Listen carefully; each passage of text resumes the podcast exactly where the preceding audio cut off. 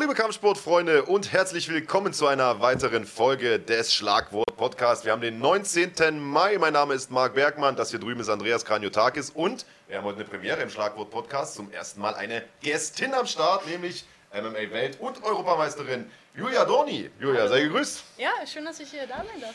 Ja, freuen wir uns natürlich auch äh, riesig. Nicht nur, weil wir äh, endlich mal einen attraktiven Gast haben. Nicht immer nur so äh, kaputt gekloppte äh, Hauer irgendwie, UFC-Veteran mit krummer Nase, sondern auch mal eine Frau. Und äh, auch eine sehr, sehr erfolgreiche Frau.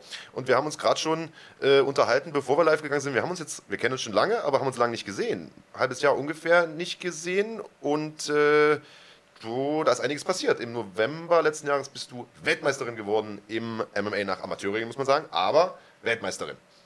Wie geht's dir damit? Also ich Geh ruhig so, ein bisschen näher ans Mikrofon, ja, damit okay, dich auch natürlich. Ich höre mal auf die An Anweisung des Chefs. Ne? Ähm, Chef bin die ich. es versteht, Chef ja. bin ich. Der Er Chef ist- von das er- alles. Er, er ist eine Praktikant. Ich bin, nur, ich bin nur sprechende Deko. Genau. also jetzt nochmal auf den Waldmeister zu sprechen zu kommen. Der Waldmeister. Der Waldmeistertitel, der bedeutet mir schon sehr viel. Da habe ich echt lange drauf hingearbeitet und es äh, war schon besonders, weil ich mir damit auch meinen Kindheitstraum erfüllt habe. Und ich bin sehr, sehr glücklich darüber. Es war ein nicht unbedingt einfacher Weg, aber was ist schon einfach im Leben, ne? Aber ja, dieses Gold habe ich. Das äh, EM-Gold habe ich auch im, sozusagen auf dem Brett und ich bin sehr happy darüber. Ja, du hast gesagt, lange darauf hingearbeitet. War der vierte Anlauf, glaube ich. Warte mal, 15, 16, 17, 18, richtig. 15 habe ich erst mit MMA Bis begonnen, ja. vier kann ich noch zählen. Danach wird es schwierig. Und ähm, ja, war definitiv äh, keine einfache Aufgabe. Beschreib mal so ein bisschen den Weg dahin. Wie ist das Ganze abgelaufen? Die Leute haben, glaube ich, keine richtige Vorstellung davon, wie sowas läuft. Denn es ist ja nicht wie bei der Fußball-WM, dass du da äh, Business Class hingeflogen wirst und, äh, sagen wir mal, den ganzen Tag irgendwie massiert wirst und sonst was, sondern ähm, das ist schon eine harte Nummer dort gewesen. In Bahrain war die Veranstaltung. Erzähl mal ein bisschen. Also es ist natürlich erstmal so, bevor du auf, auf so einem Turnier starten kannst, musst du ja erstmal Sponsoringgelder rankriegen, um die Reise überhaupt äh, finanzieren zu können. Ne? Da, also danke nochmal an alle Sponsoren, die es ermöglicht haben. Und ähm, wenn du halt vor Ort bist, ist ja eine Woche Turnier, du bist eine Woche am Kämpfen, du musst eine Woche lang jeden Tag dein Gewicht bringen, du hast einen Arztcheck, also auch als Frau musst du ja mal einen Schwangerschaftstest machen sowieso und wirst halt auch jeden Tag gecheckt. Und wenn die Ärzte zum Beispiel sagen, wenn jemand eine zu große, ein zu großes Hämatom zum Beispiel am Auge hat oder so und es ist zu, dann sagen die, ja, du musst raus, du kannst nicht mehr kämpfen. Es gibt auch Leute, die können dann quasi kampflos ins, was auch immer, Quarterfinal einziehen. Gab es, glaube ich, auch schon. Irgendeine Deutsche ist mal Silbermedaillengewinnerin geworden oder Bronze, glaube ich, mit keinem einzigen Sieg. Vor zwei, drei Jahren. Ja, ja, die hat irgendwie zwei Kämpfe irgendwie kampflos. Also will man natürlich auch keine Medaille mit Ja. nach Hause nehmen. Ne? Du hast aber schon gekämpft, oder? Ich habe gekämpft. Hast auch mal gewonnen. Ich habe auch, hab auch einmal gewonnen. Nein, wie viele Kämpfe musstest du machen in der Woche? ähm, ich hatte tatsächlich, darf ich mal kurz überlegen. Ich glaube, ich hatte ein Freilos und dann gegen China im Semifinale und dann gegen äh, Finnland nochmal im Finale, genau. Und das ist natürlich auch immer aufregend, weil bei den Frauen im Federgewicht ist ja auch schon gut was los und dadurch, dass ich ja schon ein, zwei Punkte auf der Weltrangliste hatte, bin ich automatisch in diesem System ja auch immer eins weiter, dadurch ist Freilos und dann kämpfst du halt gegen den Gewinner natürlich, logischerweise. Und die Gegnerin, die du im äh, Finale hattest, die Finnen, die kanntest du auch schon, denn gegen die hast du den EM-Titel auch schon gewonnen. Richtig. Ja. Genau, und es war natürlich nochmal so ein Prüfstein zu sehen, oh Gott, äh, kann man die Leistung nochmal konstant bringen oder hat sie jetzt sozusagen an ihren Defiziten da gearbeitet, wird sie mich niederringen und die kam schon sehr selbstbewusst rein und ich so, wow. Hab mich schon ein bisschen übermannt, ne? aber dann habe ich mich bewegt und habe gemerkt, okay, ja, das Ding hole ich mir jetzt hier. Und dann war es eigentlich ganz klar. In der zweiten Runde dann mit einem Armhebel, ganz klassisch. War sehr schön. Ganz klassisch sagst du, du kommst ja auch aus dem Grappling. Also, Judo. ja, also. Wir, wir, benutzen, wir benutzen ja sozusagen diesen, diesen Überbegriff für alles, was äh, weder Ringen noch Striking ist, Grappling. Ähm, und äh, ich übrigens ja auch aus dem Judo, also insofern ähm, ganz äh, ähnliche Geschichte, zumindest bis zu einem gewissen Punkt. Du bist weitaus erfolgreicher gewesen als ich im Judo, so viel schon mal ähm, vorweggenommen. Wie war die Transition für dich? War das was Natürliches? Hast du das als ähm, ein Problem empfunden, dass dann dein Gegenüber keine Jacke anhat? Das sind ja alles so Sachen. Also, das ist was, was mich zum Beispiel irritiert hat am Anfang. Ähm, und viele Techniken konnte ich am Anfang gar nicht richtig umsetzen, weil mir der Grip einfach gefehlt hat. Aus- Erstmal heute umrüber, ne? Erstmal Ja. der erste Griff ging immer oben in den Nacken rein, obwohl du ja unter musst. Ja, Genau, genau, richtig. Ja. Das ist, ähm, also wie hast du da diese Transition erlebt und warum hast du die überhaupt gemacht? Boah, das war äh, ja im Zuge auch von Ronda Rousey, ne? Als sozusagen mein großes Vorbild, äh, judotechnisch mega erfolgreich, hat dann den, den Schritt gewagt mit dem MMA. Ich fand es super aufregend, unglaublich vielseitig natürlich. Und dann bin ich da mit einer Trainingskollegin, die Weltmeisterin wurde in dem Jahr 2014, im Dezember, glaube ich, das erste Mal zum MMA-Training gegangen. Und dann hat sie mich so dermaßen äh, gepackt, weil ich war ja sonst immer so im Judo-Jum. Für mich gab es nur Judo, Judo, Judo. Wann war das? Welches Jahr? 14, Dezember 14. Also vor fünf Jahren erst. Ja, und dann habe ich ja das erste Mal da gekämpft in Las Vegas auf der ersten WM. Da wurde ich ja Dritte, genau. Naja, aber um, ja, und es war natürlich auch sehr komisch für mich, ohne Jacke zu kämpfen, ganz klar. Also, du bist ja gewöhnt an den Griff und ziehen und Griff lösen und dann ist es auf einmal so. Aber ist glaub, ja ein großer Teil im Judo, ne? Dass Ja, man, klar. man übt ja teilweise halbe Trainingseinheit nichts anderes als nur Griffarbeit und Ja, Griffkampf genau, ist ja genau. immer so der Einstieg. Ähm, das fällt ja komplett raus. Also auf, auf dem Level fällt es komplett raus. Natürlich ist es ne, Underhook sichern und so haben wir natürlich auch im MMA, aber in, in der Form ist das so nicht. Aber du hast natürlich eine gute, äh, gute Griffkraft auch, weil du das ständig geübt hast. Ne? Und ist immer richtig. kurze Fingernägel, ich sehe schon, ja, die braucht man auch, Und natürlich auch überall diese ganzen, sieht man das jetzt hier, so meine Kapselverletzungen und äh, schon. Ja, halt mal, halt mal. Wurstfinger. Also der Daumen zum Ja, Beispiel. mag der ist charmant schon, wie immer. Ja, ich, deswegen mag ich Das das. also wenn wir irgendwie mal abends unterwegs sind hier äh, in München äh, abends, dann ist es auch so der klassische Aufreißspruch Ja, von ja. hey, Die Baby, du hast aber schöne Wurstfinger. Wurstfinger, ja, ja. ähm, ja, aber er sagt's, also du warst sehr, sehr erfolgreich auch schon vor dem MMA in deiner Judo-Karriere, Judo-Nationalmannschaft gewesen, fünf Juni- Jahre lang, glaube ich. Äh, das weiß ich gar nicht genau, auf jeden Fall bei den Erzähl Junioren. schon.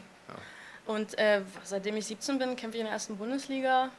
Also immer mal verschiedene Vereine, aber eben auch dabei und äh, muss mich ja jetzt auch entscheiden. Ne? Also Sumo, Judo, MMA. Jetzt muss alles erstmal ein bisschen kürzer treten im Zuge der MMA-Karriere. Ja, genau, da kommen wir nämlich gleich drauf. äh, denn das Profidebüt steht an bei GMC 20 in Berlin. Äh, erster Profikampf, Ja. auch gegen eine Judoka, eine junge Frau, eine nicht mal ganz so junge Frau, aber äh, aus Frankreich. Olympionikin im Judo. Also äh, im Grunde genommen eigentlich, muss man sagen, etwas, was dir ja in die Karten spielt, weil es ähnlicher Stil ist wie du. Auf der anderen Seite, Olympiateilnehmerin äh, ist, Ist schon Respekt einflößend. eine Hausnummer. Mhm. Ja. Ich denke mir auch, aber Judo ist eben auch nicht MMA und Boxen kommt ja noch dazu, dritte K1, äh, du weißt. Also da, da, da gibt es noch einige andere Geschichten. Jetzt kommen ja auch noch sowieso dann Ellbogen hinzu und Knie zum Kopf. Das war ja vorher für mich auch äh, nicht ganz erlaubt nur im Training. Und jetzt freue ich mich natürlich darauf, auch ähm, das mal einsetzen zu können. Nicht ganz erlaubt, das heißt, äh, du spielst jetzt auf die Amateurregeln an. Also wir haben Genau. ja viele Zuschauer, die sehr, sehr tief drin sind in der Materie. Für die Zuschauer, die jetzt vielleicht noch gar nicht so lange MMA verfolgen, kannst du nochmal den Unterschied erklären? Was ist anders beim Amateur-MMA? Es ist ja nicht, man kämpft ja trotzdem Vollkontakt. Das ist Ja. was, was äh, dann auch vielleicht viele Leute erstmal annehmen. Ja, das ist ja Amateur, die hauen sich nicht richtig, sondern na, da haut man schon richtig zu. Was ist der Unterschied? Also im Prinzip ist es ja, dass die Handschuhe ein bisschen mehr gestopft sind, ein bisschen mehr gepolstert sind. Also auch nicht viel, ich glaube zwei Unzen mehr oder ja, zwei glaub, Unzen zwei mehr. Also nicht diese vier Unzen Handschuhe, Genau. sondern diese Ballhandschuhe. Genau, und dann ist es Ja. auch ein bisschen schwerer reinzukommen, wenn du zum Beispiel würgen möchtest oder da durcharbeiten möchtest. Dann gibt es die Schienbeinschützer, die sind auch eigentlich sehr dünn, also die sind auch marginal. Eigentlich könnte man die auch weglassen, aber sieht eben, um es olympiatauglich zu machen, sollte das da eben schon hin. Dann sind ähm, beim Amateur keine Ellbogen erlaubt, Knie nur in diesem Bereich sozusagen und äh, keine gedrehten Beinhebel. Ansonsten ist alles äh, absolut adäquat. Deswegen ist so ein Amateurkampf im Grunde genommen gar nicht so viel anders als ein normaler Kampf. Also der Unterschied ist ja gar nicht so groß. Natürlich kannst du Knie machen, du kannst Ellbogen machen, aber du darfst trotzdem pounden und so weiter und so fort. Also Ja. das ist das, was viele nicht verstehen. Also früher war immer so ein bisschen die Annahme, okay, beim Amateur darf nicht Ground and Pound gemacht werden, zumindest nicht zum Kopf. Das gab es auch mal, diese Regelauslegung, aber bei der WM war das nicht so. Also ihr konntet Also alles, was unter dem Decknamen der IMAF oder IMAF und der WMMA passiert, da ist das alles erlaubt Ja. und äh, sozusagen wie Profiregeln. Und ich muss sagen, also meine eigene persönliche Erfahrung ist, dass ich dieses Amateur-Turniersystem unglaublich anstrengend finde, weil du musst halt, wie gesagt, jeden Tag dein Gewicht Auf bringen, jeden du musst jeden Tag auf die Waage, jeden Tag diesen Check, wie wir schon gesagt haben. Und äh, wenn du halt auch Verletzungen hast, musst du ja dann nochmal an den Start und nochmal und nochmal und das summiert sich halt. Ne? Der Grund, warum so viele Kämpfer auch aus Osteuropa aus meiner Sicht so erfolgreich sind, aus Polen und vor allem aus Russland, ist, weil die eine hervorragende Amateurszene haben. Ja. Und jeder von denen, bevor die ihren ersten Profikampf machen, irgendwie schon 150 Amateurkämpfe weg hat. Und dann sagt sich immer, oh, drei Profikämpfe und dann äh, ist das auf einmal der absolute Berserker. Liegt daran, dass die halt schon 200 Mal Amateur gekämpft haben und Genau. das halt so viel anders gar nicht ist. Äh, was glaubst du, wie schwer fällt dir dann jetzt die Umstellung zum Profi-Reglement hin? Ich glaube, dass es eben nochmal anders ist für mich jetzt. Ich war ja immer irgendwo anders international kämpfen, Vegas, Bahrain, Bukarest, keine Ahnung. Und ich glaube, es ist nochmal anders, wenn du alle Kollegen, Freunde, Familie, alle in dieser Halle sind und du denkst, okay, jetzt musst du schon einmal richtig performen. Das ist auch ein bisschen mehr Druck. Ne? Man redet ja immer von diesem Heimvorteil.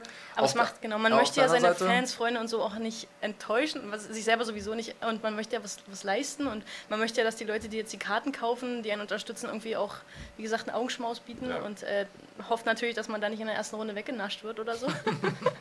Naja, und du Apropos ja, Naschen. ja, hier bedien dich. äh, Nee, das ist ja auch anders, weil du musst ja nur einmal auf die Waage, Freitag, ein, am Tag davor sogar, also eigentlich sehe ich das total entspannt. Also ist eigentlich einfacher für dich. Ist eine Frage, die man ja Frauen eigentlich nicht stellt, aber mit wie viel läufst du rum? Wie viel Gewicht kattest du? Ich renne mit, renn mit 69 rum und äh, bin ja aber da schon recht zart, sag ich mal. Und dann gehe ich runter auf 65,8, also aufs Federgewicht. Also 4 Kilo. 3, 4 Kilo. Ja. Das, das geht ja noch. Ja. Ähm, Gut, wenn man mehrfach in der Woche das Gewicht machen muss, dann, Dann viel, viel mehr ist dann auch tatsächlich schwierig. Hast du mal überlegt, für das Debüt jetzt ein bisschen mehr zu machen? Dass du sagst, okay, Also ich packe ich erst muss- noch ein bisschen was drauf Nee, und dann. nee, auf keinen Fall. Also ich hatte jetzt natürlich eine Phase, wo ich auch wieder meine Speicher mal gefüllt habe. Ich habe auch ein bisschen wieder draufgelegt. Ich war aber auch so dermaßen runter. ich war auch so dermaßen runter, dass es mir jetzt gut hat, auch mal wieder richtig Kohlenhydrate zu mir zu nehmen und so richtig Ja, ne. Feuer. also auch psychologisch wichtig. Einfach mal zu sagen, so, okay, jetzt kann ich mir mal gönnen, dann kommt noch mal eine Zeit, wo ich, wo ich wieder Genau. eisern sein muss, klar. Genau, und das war gut. Das habe ich das erste Mal jetzt gemacht in drei, vier Jahren. Ich habe sonst immer Low Carb, immer Low Carb. Und irgendwann hast du gemerkt, okay, es, da fehlt Kraft, das geht einfach nicht mehr. Was ist das, so was dir dann fehlt in der Du hast Diät? es halt geme- gemerkt am Immunsystem. Du warst halt immer runter, ne? Mm. Verletzungsanfällig, krankheitsanfällig. Und das ist eben auch gefährlich. Das gehört eben auch zum Profi dazu. Sinnvoll, seine Mahlzeit zu sich zu nehmen, auf seine Gesundheit zu achten, genügend zu schlafen, nicht überall.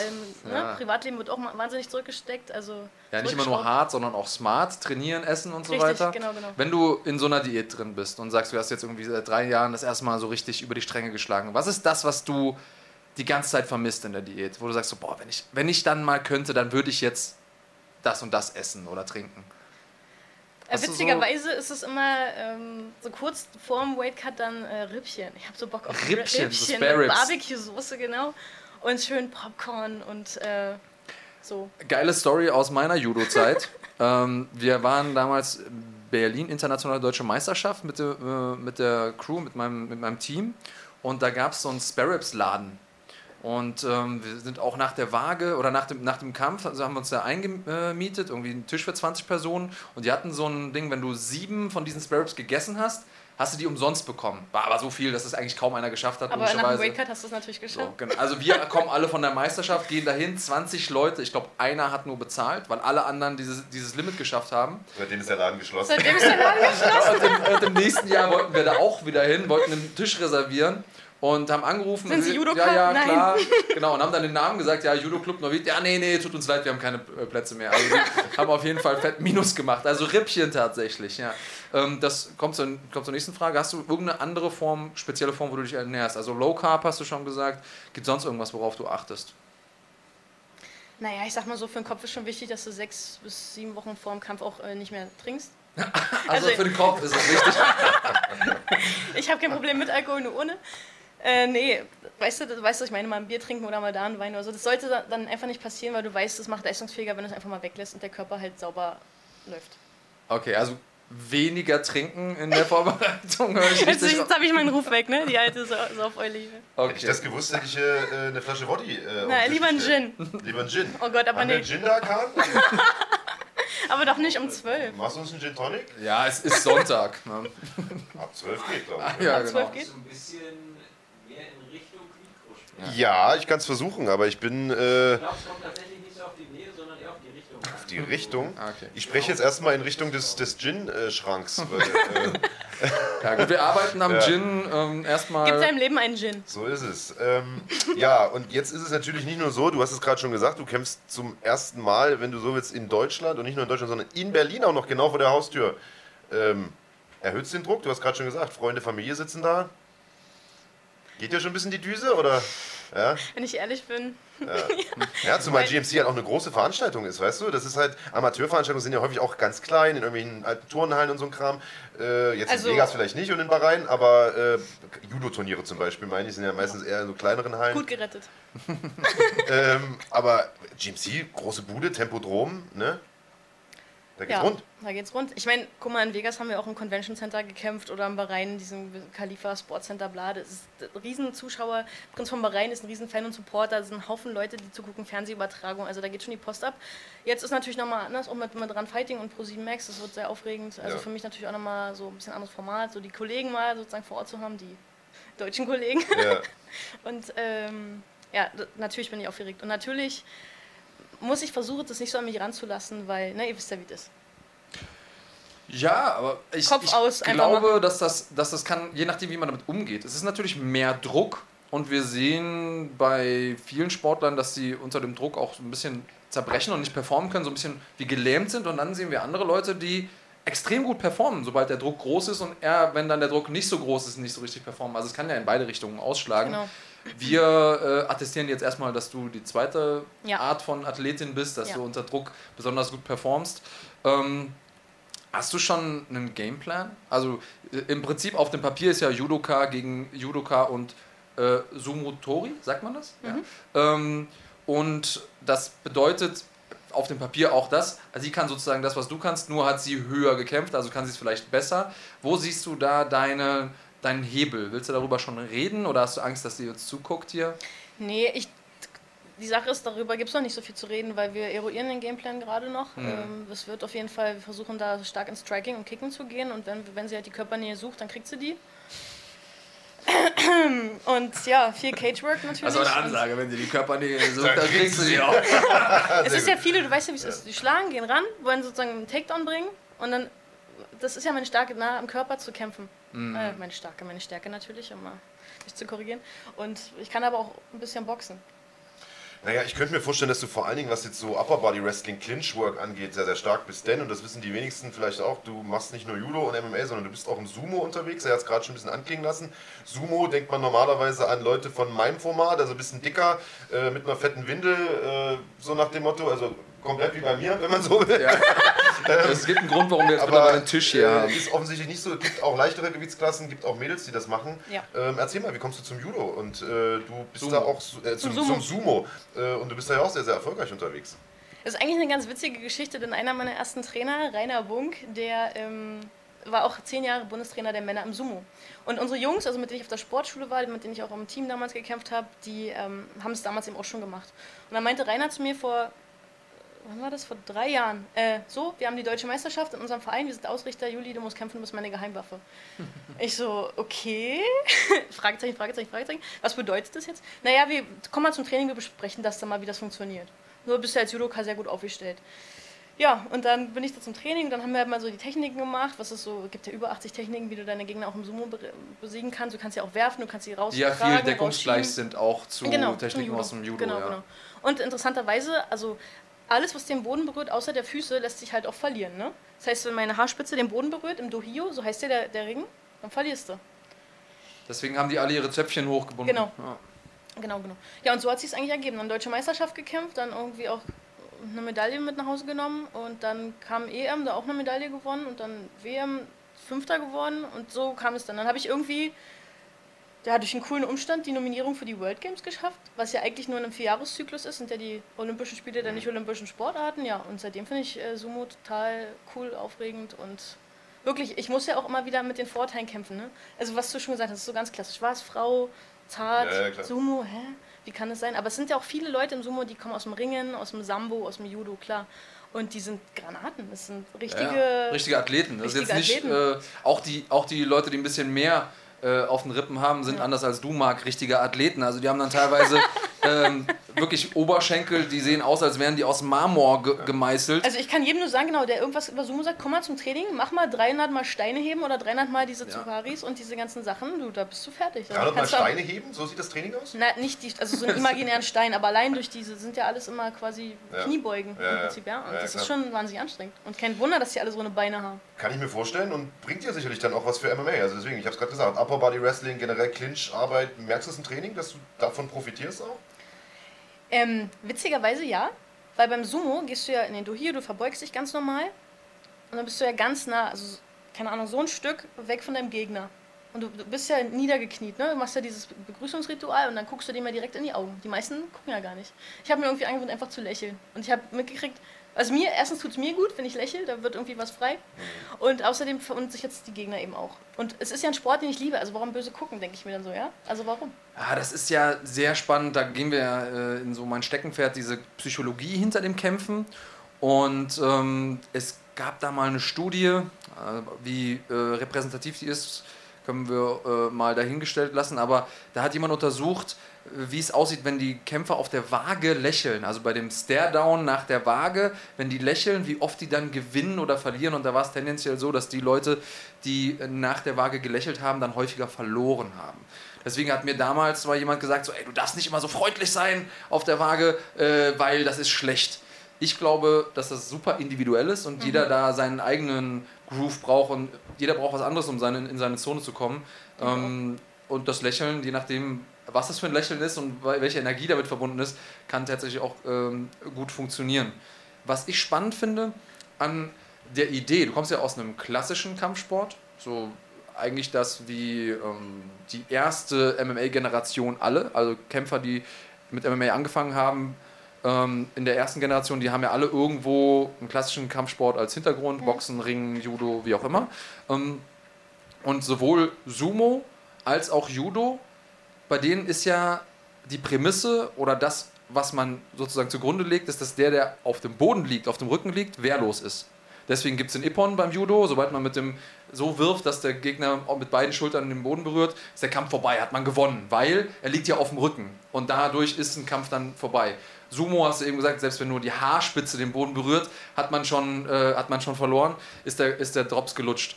Jetzt ist der MMA ein Sport, der genau diese Logik aushebelt. Der sagt, okay, du kannst auf dem Boden landen, aber du kannst auch vom Rücken aus gewinnen. Ähm, ist das für dich ein Faktor? Und ist das was, weil du hast ja deine sportliche Laufbahn vorher nur in Kampfsportarten verbracht, wo es bis dahin ging und nicht weiter. Ich, ich gehe ganz stark davon aus, dass du jetzt auf das Ground und Pound zu sprechen kommst, ne? ja, genau. Ger also unter anderem auch. Ist ja, einer der Herr Faktoren. Kanotakis formuliert gern ein bisschen, bisschen länger. Ja, ich will auch, ich will ein bisschen, Einfache Frage, stört dich Pound? Nein, ich will, einfach, ich will einfach ein bisschen in die Tiefe gehen. Da ist ja ein bisschen Ja, mehr dahinter. Ja, ja, klar. ähm, und ähm, ja, man kann darüber natürlich äh, äh, platt reden, so wie du mag. Ja. Oder man kann, man kann dem Ganzen ein bisschen Sinn auch- Man geben. kann auch ein bisschen geschwollen. Ja, ja, man kann auch ein bisschen Genau. Also, wir freuen uns trotzdem auf deine Antwort, Julia. Also Und kannst ruhig noch mal ein bisschen näher ans Mikrofon. natürlich, sehr gerne. Ja. Und äh, die Lottozahlen von heute. Ja, sehr gut. Nee, also ich finde, dass wenn man auf der, im- also am Boden ist, in der Rückenlage zum Beispiel, kannst du ja auch arbeiten. Du bist ja nicht wehrlos. Du hast ja auch Techniken, wenn du aus dem Judo kommst, aus dem BJJ oder wie auch immer, du hast ja ein paar Waffen am Start, ja. Also du kannst auch ackern. Natürlich nervt es, wenn dann immer mal eine Faust kommt, aber du kannst ja auch, gibst ja auch Tricks, wie du das sozusagen unterbinden kannst, ja. Dementsprechend ähm, kann das sicherlich für jemanden, der davon nicht so viel Ahnung hat, so martialisch aussehen. Sicherlich fließt, äh, fließt auch mal Blut, kann alles passieren, aber ähm, kann immer beim Judo auch, kann beim Sumo auch, kann beim Sambo auch. Das kann überall passieren, auch beim Fußball. Jetzt ist es so, du hast es ja vorhin gesagt, so, du wurdest im Prinzip motiviert durch äh, Ronda Rousey, den Erfolg, den sie hatte, ebenfalls äh, starke Judoka gewesen, Olympionikin sogar gewesen. Ähm, Olympia Bronze. Olympia Bronze geholt, äh, am Ende dann aber Probleme bekommen, weil es im Stand nicht gereicht hat. Ähm, obwohl es zwischenzeitlich sogar Naja. mal Diskussion gab, ob man sie mal gegen Floyd Mayweather stellen sollte und solche Geschichten. Okay, aber äh, am Ende hat sich gezeigt, im Stand hat sich gereicht. Wo bereitest du dich vor? Wo arbeitest du an den Sachen, die nicht mit Judo und so weiter zu tun haben? Also wo arbeitest du an deinem Ground Game vom Rücken aus zum Beispiel und wo arbeitest du an deinem Striking? Und wie sicher fühlst du dich darin mittlerweile? Also wir, ich bin ja aus dem Spitfire Gym Berlin in Schöneberg und äh, du kriegst einen Anruf. Geil. Ähm, und ja, da trainieren wir alles. Wir haben jetzt GFT-Team in, in der Haus In der Haus. und äh, machen wir immer schön BJJ und dann gibt es natürlich unseren Cage, der ist natürlich voll schön, mein zweites Wohnzimmer sozusagen. Da viel drin und dann haben wir noch die K1-Jungs und die Box-Jungs, also Trainer ähm, Amita Remisat und Puyan Etesami, ne, die bereiten uns da gut vor. Äh, Gabriel Reino, BJJ. Ja. Genau. Und da äh, eigentlich alles wirklich zu Hause, weil ich glaube, es ist schon gut, wenn du da sozusagen deinen starken Rückhalt hast. Warum muss ich denn in irgendein Trainingslager fahren, wenn ich sowieso mit den stärksten Jungs, die es so in Berlin gibt, trainieren kann? Oder auch vielleicht sogar deutschlandweit, weiß ich nicht. Da gibt es manchmal Kooperationen mit dem UFD-Gym ja auch oder mit ähm, ähm, Boxtempel, genau, Enrico Rogge, Stichwort. Genau, und da haben wir eigentlich gute Sparringspartner. Ich bin ja auch die einzige Frau, deswegen ist es für mich sowieso nochmal krass, nur mit den Männern da zu Ja. kämpfen. Blaues Auge. Äh, ja. Also nee, wir machen es zu Hause. ja, und fühlt sich sicher mittlerweile auch im Stand und so weiter? Ja, Ja. ja. Also, wenn unsere Jungs dann manchmal mit mir kämpfen, denke ich manchmal schon so, oh Gott. ist halt auch Training, ne? Und die sind halt auch alle so Wildfeuer. Ich bin ja nur auch schon ein bisschen älteres Eisen und äh, die sind eben auch noch so Älteres Eisen, wer bist du denn? 29. Oh ja, gut, dann wird es langsam Zeit, ne? Wie lang bist du schon 29? Ist ja bei Frauen oft so, dass sie dann Tatsächlich, häufiger 29 werden. tatsächlich ist das Ende Februar. Sehr gut. Ähm, ja, äh, tatsächlich äh, gibt es viele Parallelen zwischen dir und Ronda Rousey. Sie war ja auch im Prinzip in so eine Judo-Dynastie hineingeboren, die Mutter auch schon erfolgreich Judoka gewesen. Bei dir genau das gleiche, ne? Wie groß nicht? War deine Mutter nicht auch Judoka? Nein. Was war die? Die war Bei auch mir in der Familie war niemand, niemand Dum, Kampfsport da schlecht dum. vorbereitet, Herr Get Becker. your fucking facts Der habe ich mich doch mal straight. unterhalten, aber irgendeine Sportlerin war die doch auch. Meine? Mutti war Volleyballerin. Ach, Volleyballerin. Ich dachte auch Judoka. Nee. Na gut. Bälle übers gut. Netz geschlagen. Ja, Tja. hab ich geirrt. Also, Nee, ich bin tatsächlich die Einzige bis dato gewesen, die Kampfsport wie gemacht bist du hat. dann zum Judo gekommen? Genau, so reingewachsen. So auf Mit dem dem. Auto. Genau, mit dem Auto. ich Immer die Jungs im Sandkasten vertrimmt und dann zum Judo geschickt worden, oder wie? Genau. Ja, sehr schön. Gab es da Vorbehalte? Also, ne, Klassiker, äh, warum macht jetzt ein Mädchen Kampfsport? Geh doch lieber zum Ballett. Nee. Wir haben auf deiner Insta-Seite, ähm, haben dich ein bisschen gestalkt natürlich im, im Vorfeld. Man Haben könnte auch sagen, ihr hättet Recherche gemacht, aber gut, ja, Stalking, äh, alles, alles Wording. ähm, haben wir gesehen, dass wir dich auch irgendwo hier, habe ich dich in einem Ballettstudio gesehen. Ähm, Gibt es da eine gewisse, gewisse Affinität? Ähm, das war ähm, der Junggesellenabschied einer Freundin, die, Junggesellinnenabschied dann wahrscheinlich. genau, Junggesellinnenabschied, genau, die unbedingt Ballett tanzen wollte, weil sie früher, bevor sie Profifußballerin war, äh, Ballett getanzt hat. Und dann sind wir halt dahin. Und dann habe ich so ein Tütü angekriegt. Also ich hatte eine Tight an, aber dieses, diesen Tüllrock da drüber. Und es war unglaublich schön. Nicht Ja, hat sich, hat sich das richtig angefühlt für dich?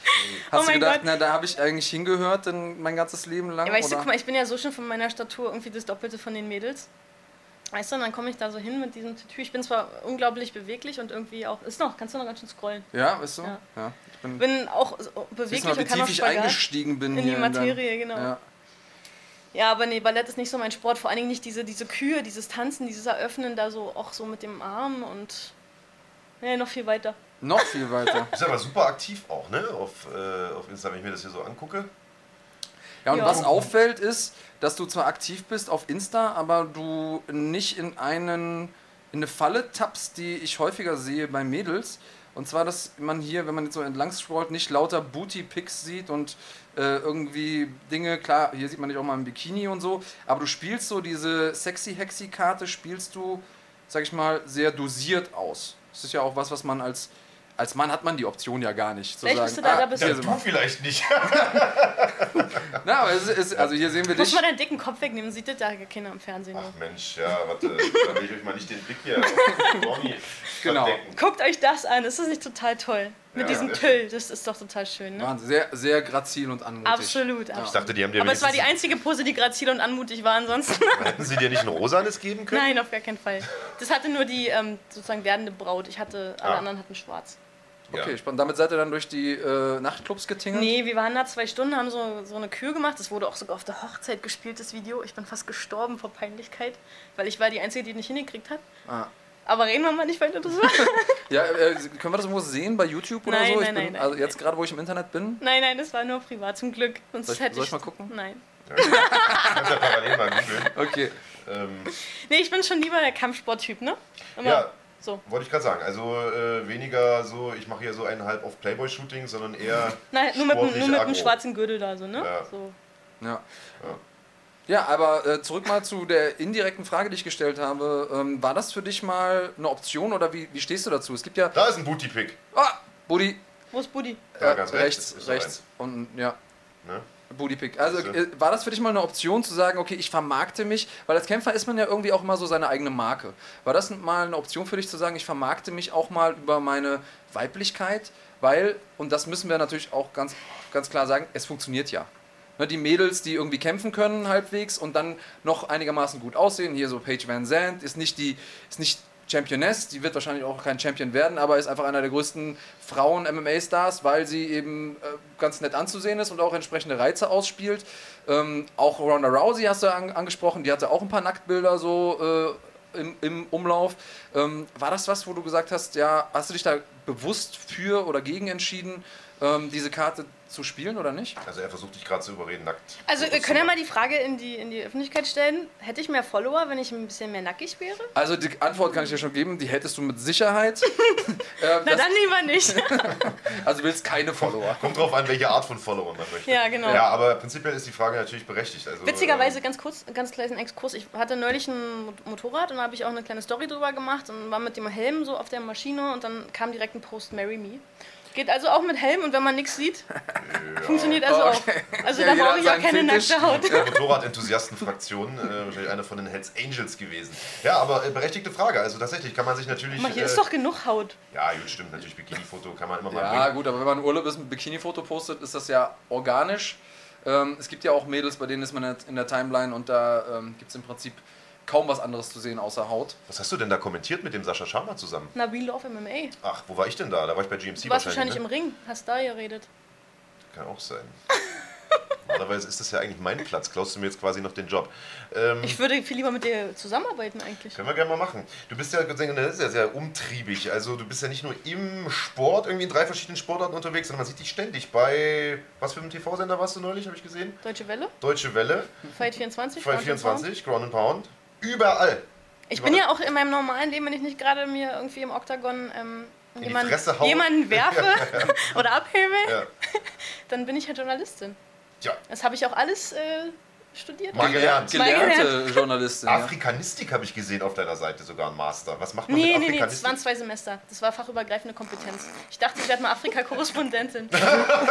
Marc Bergmanns Endgegner sind die Fakten. Was, da steht Master? Das, das, äh, mein Master, mein. Master habe ich gemacht Also, äh, an der. Humboldt-Uni in der Übrigens, Medienwissenschaft. der Running Gag von Marc Bergmann ist ja, dass ich mich nie vorbereite auf meine Shows. Ich habe mich tatsächlich heute mal vorbereitet zur Abwechslung. Ja, genau. Nach So. wie viel Gin? Julia Dorni.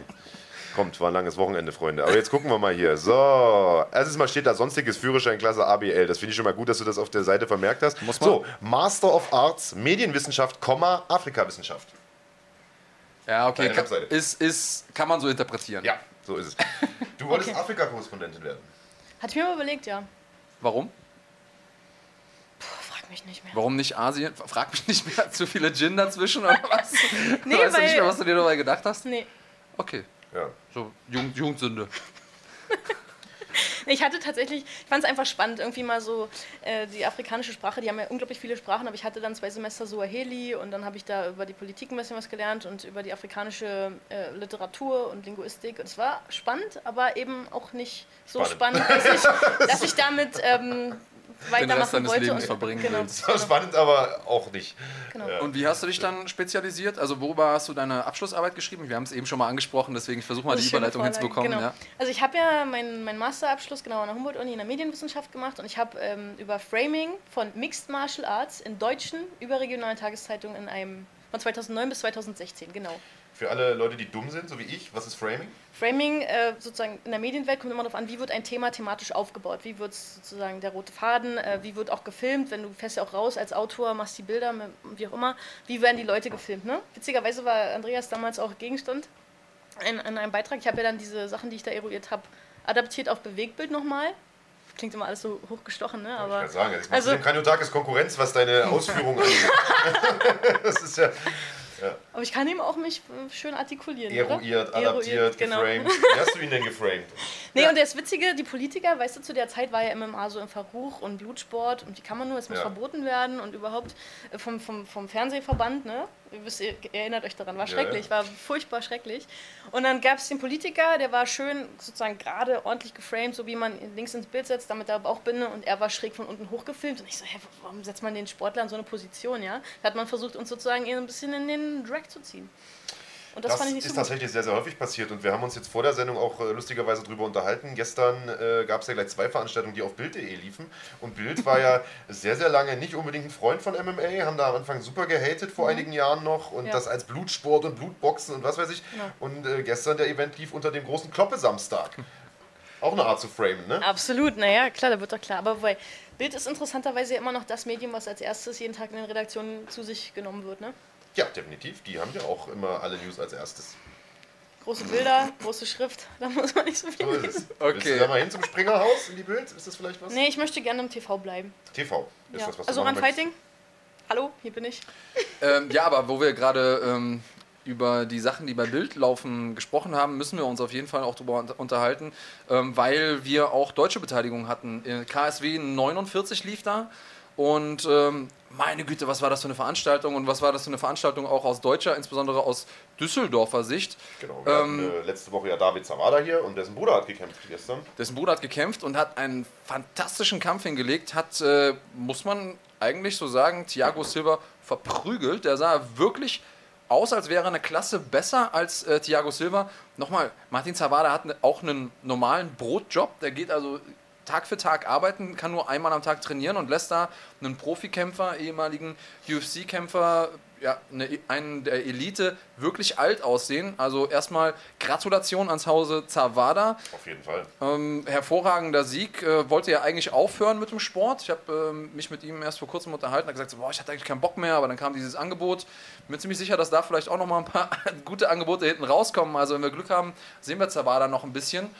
Ähm, War ja der letzte Kampf in seinem Vertrag, meinte David. Ja. Und jetzt wird neu verhandelt. Also sind wir mal gespannt. Nach der Leistung gibt es bestimmt einen neuen Vertrag. Die beiden sind heute Morgen erstmal nach Malle gefahren, habe ich gesehen bei Facebook. Also Jungs, viel Spaß äh, am Ballermann. Äh, lass es krachen. Der hat ja hier Ähm, erzählt, dass äh, irgendwie der Geburtstag der Mutter oder so wird da gefeiert. Also die Familie Zawada, Grüße nach Malle. Äh, ihr habt es euch verdient. mit, ne? Genau, ge- genießt die Sonne. Schick mal ein Ähm, Selfie vom ja. Er- Erko Jun war auch noch mit am Start. Das äh, Internetphänomen ist ja ähm, einer, der keine Booty-Pics braucht, äh, um berühmt zu sein und der gezeigt hat, dass er nicht nur äh, einen, einen Traumbody hat, sondern auch echt gut zulangen kann. Wieder ein K.O. in unter einer Minute hingelegt, also sehr, sehr gut. Und äh, im Hauptkampf eben auch Roberto Soldic, der ja, einfach unglaublich gefährlich aussieht. Ja, Christian Kaschubowski K.O. geschlagen hat vom Allerfeinsten. Also ein runder Abend fürs UFD-Gym, für die Düsseldorfer, die da gut abgerissen haben. Ja, Ähm, läuft. Miha Materla Titel verloren noch im Co-Hauptkampf gegen Scott Askim, also gute Veranstaltung gewesen, KSW, aber nicht die einzige Veranstaltung, die es gab. Es war ein super vollgepacktes Kampfsportwochenende.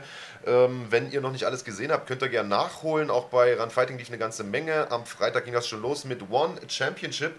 Aus deutscher Sicht nicht ganz so gut gelaufen. Enrico Kehl leider in der ersten Runde des Kickbox Grand Prix äh, rausgeflogen gegen ähm, Jabba Askerov, gegen den er einen Rückkampf gehabt hat. Äh, und da hat, habe ich das Gefühl gehabt, Andreas, wir haben es ja zusammen kommentiert, beziehungsweise den Kampf hast du noch allein gemacht, aber äh, da hat so ein bisschen der Biss gefehlt. Ja, also Irgendwie- Es, ist, es ist immer schwer zu sagen, weil man nicht im Kämpfer Ja. drin steckt. Also man weiß immer nicht, was ist passiert. Ist doch ganz gut so. ja. Wenn man zumindest in, in, in dem Moment nicht im Kämpfer drin steckt, nein, aber man weiß nicht, was geht im Kämpfer vor. So, danke, dass du mich äh, auf die Spitzfindigkeiten der deutschen Sprache aufmerksam machst, Julia. Sehr gern. Ähm, äh, man weiß nicht, was geht im Kämpfer vor. Man weiß nicht, ne, ist da vielleicht gesundheitlichen Dingen oder auch psychologisch. Er hat er schon zweimal verloren gegen seinen Gegner. Also da beim dritten Mal zu sagen, so, hey, jetzt wo es hier richtig um was geht, am Ende des Tages hat er sich qualifizieren können, war, ist es klar, du gewinnst die nächsten drei Kämpfe, dann bist du Millionär. Das ist was, was du, also jeder wäre, glaube ich, gerne Millionär und wenn man das mit seinem Hobby erreichen kann, weil das ist ja Hobby für ihn, ist ja ähm, Polizist, hat auch noch einen Brotjob und zu sagen so, ey, damit kann ich den ganz großen Wurf landen. Also da ist schon sehr, sehr viel Druck auf den Schultern. Wir haben ja vorhin auch über Druck gesprochen, der da herrscht.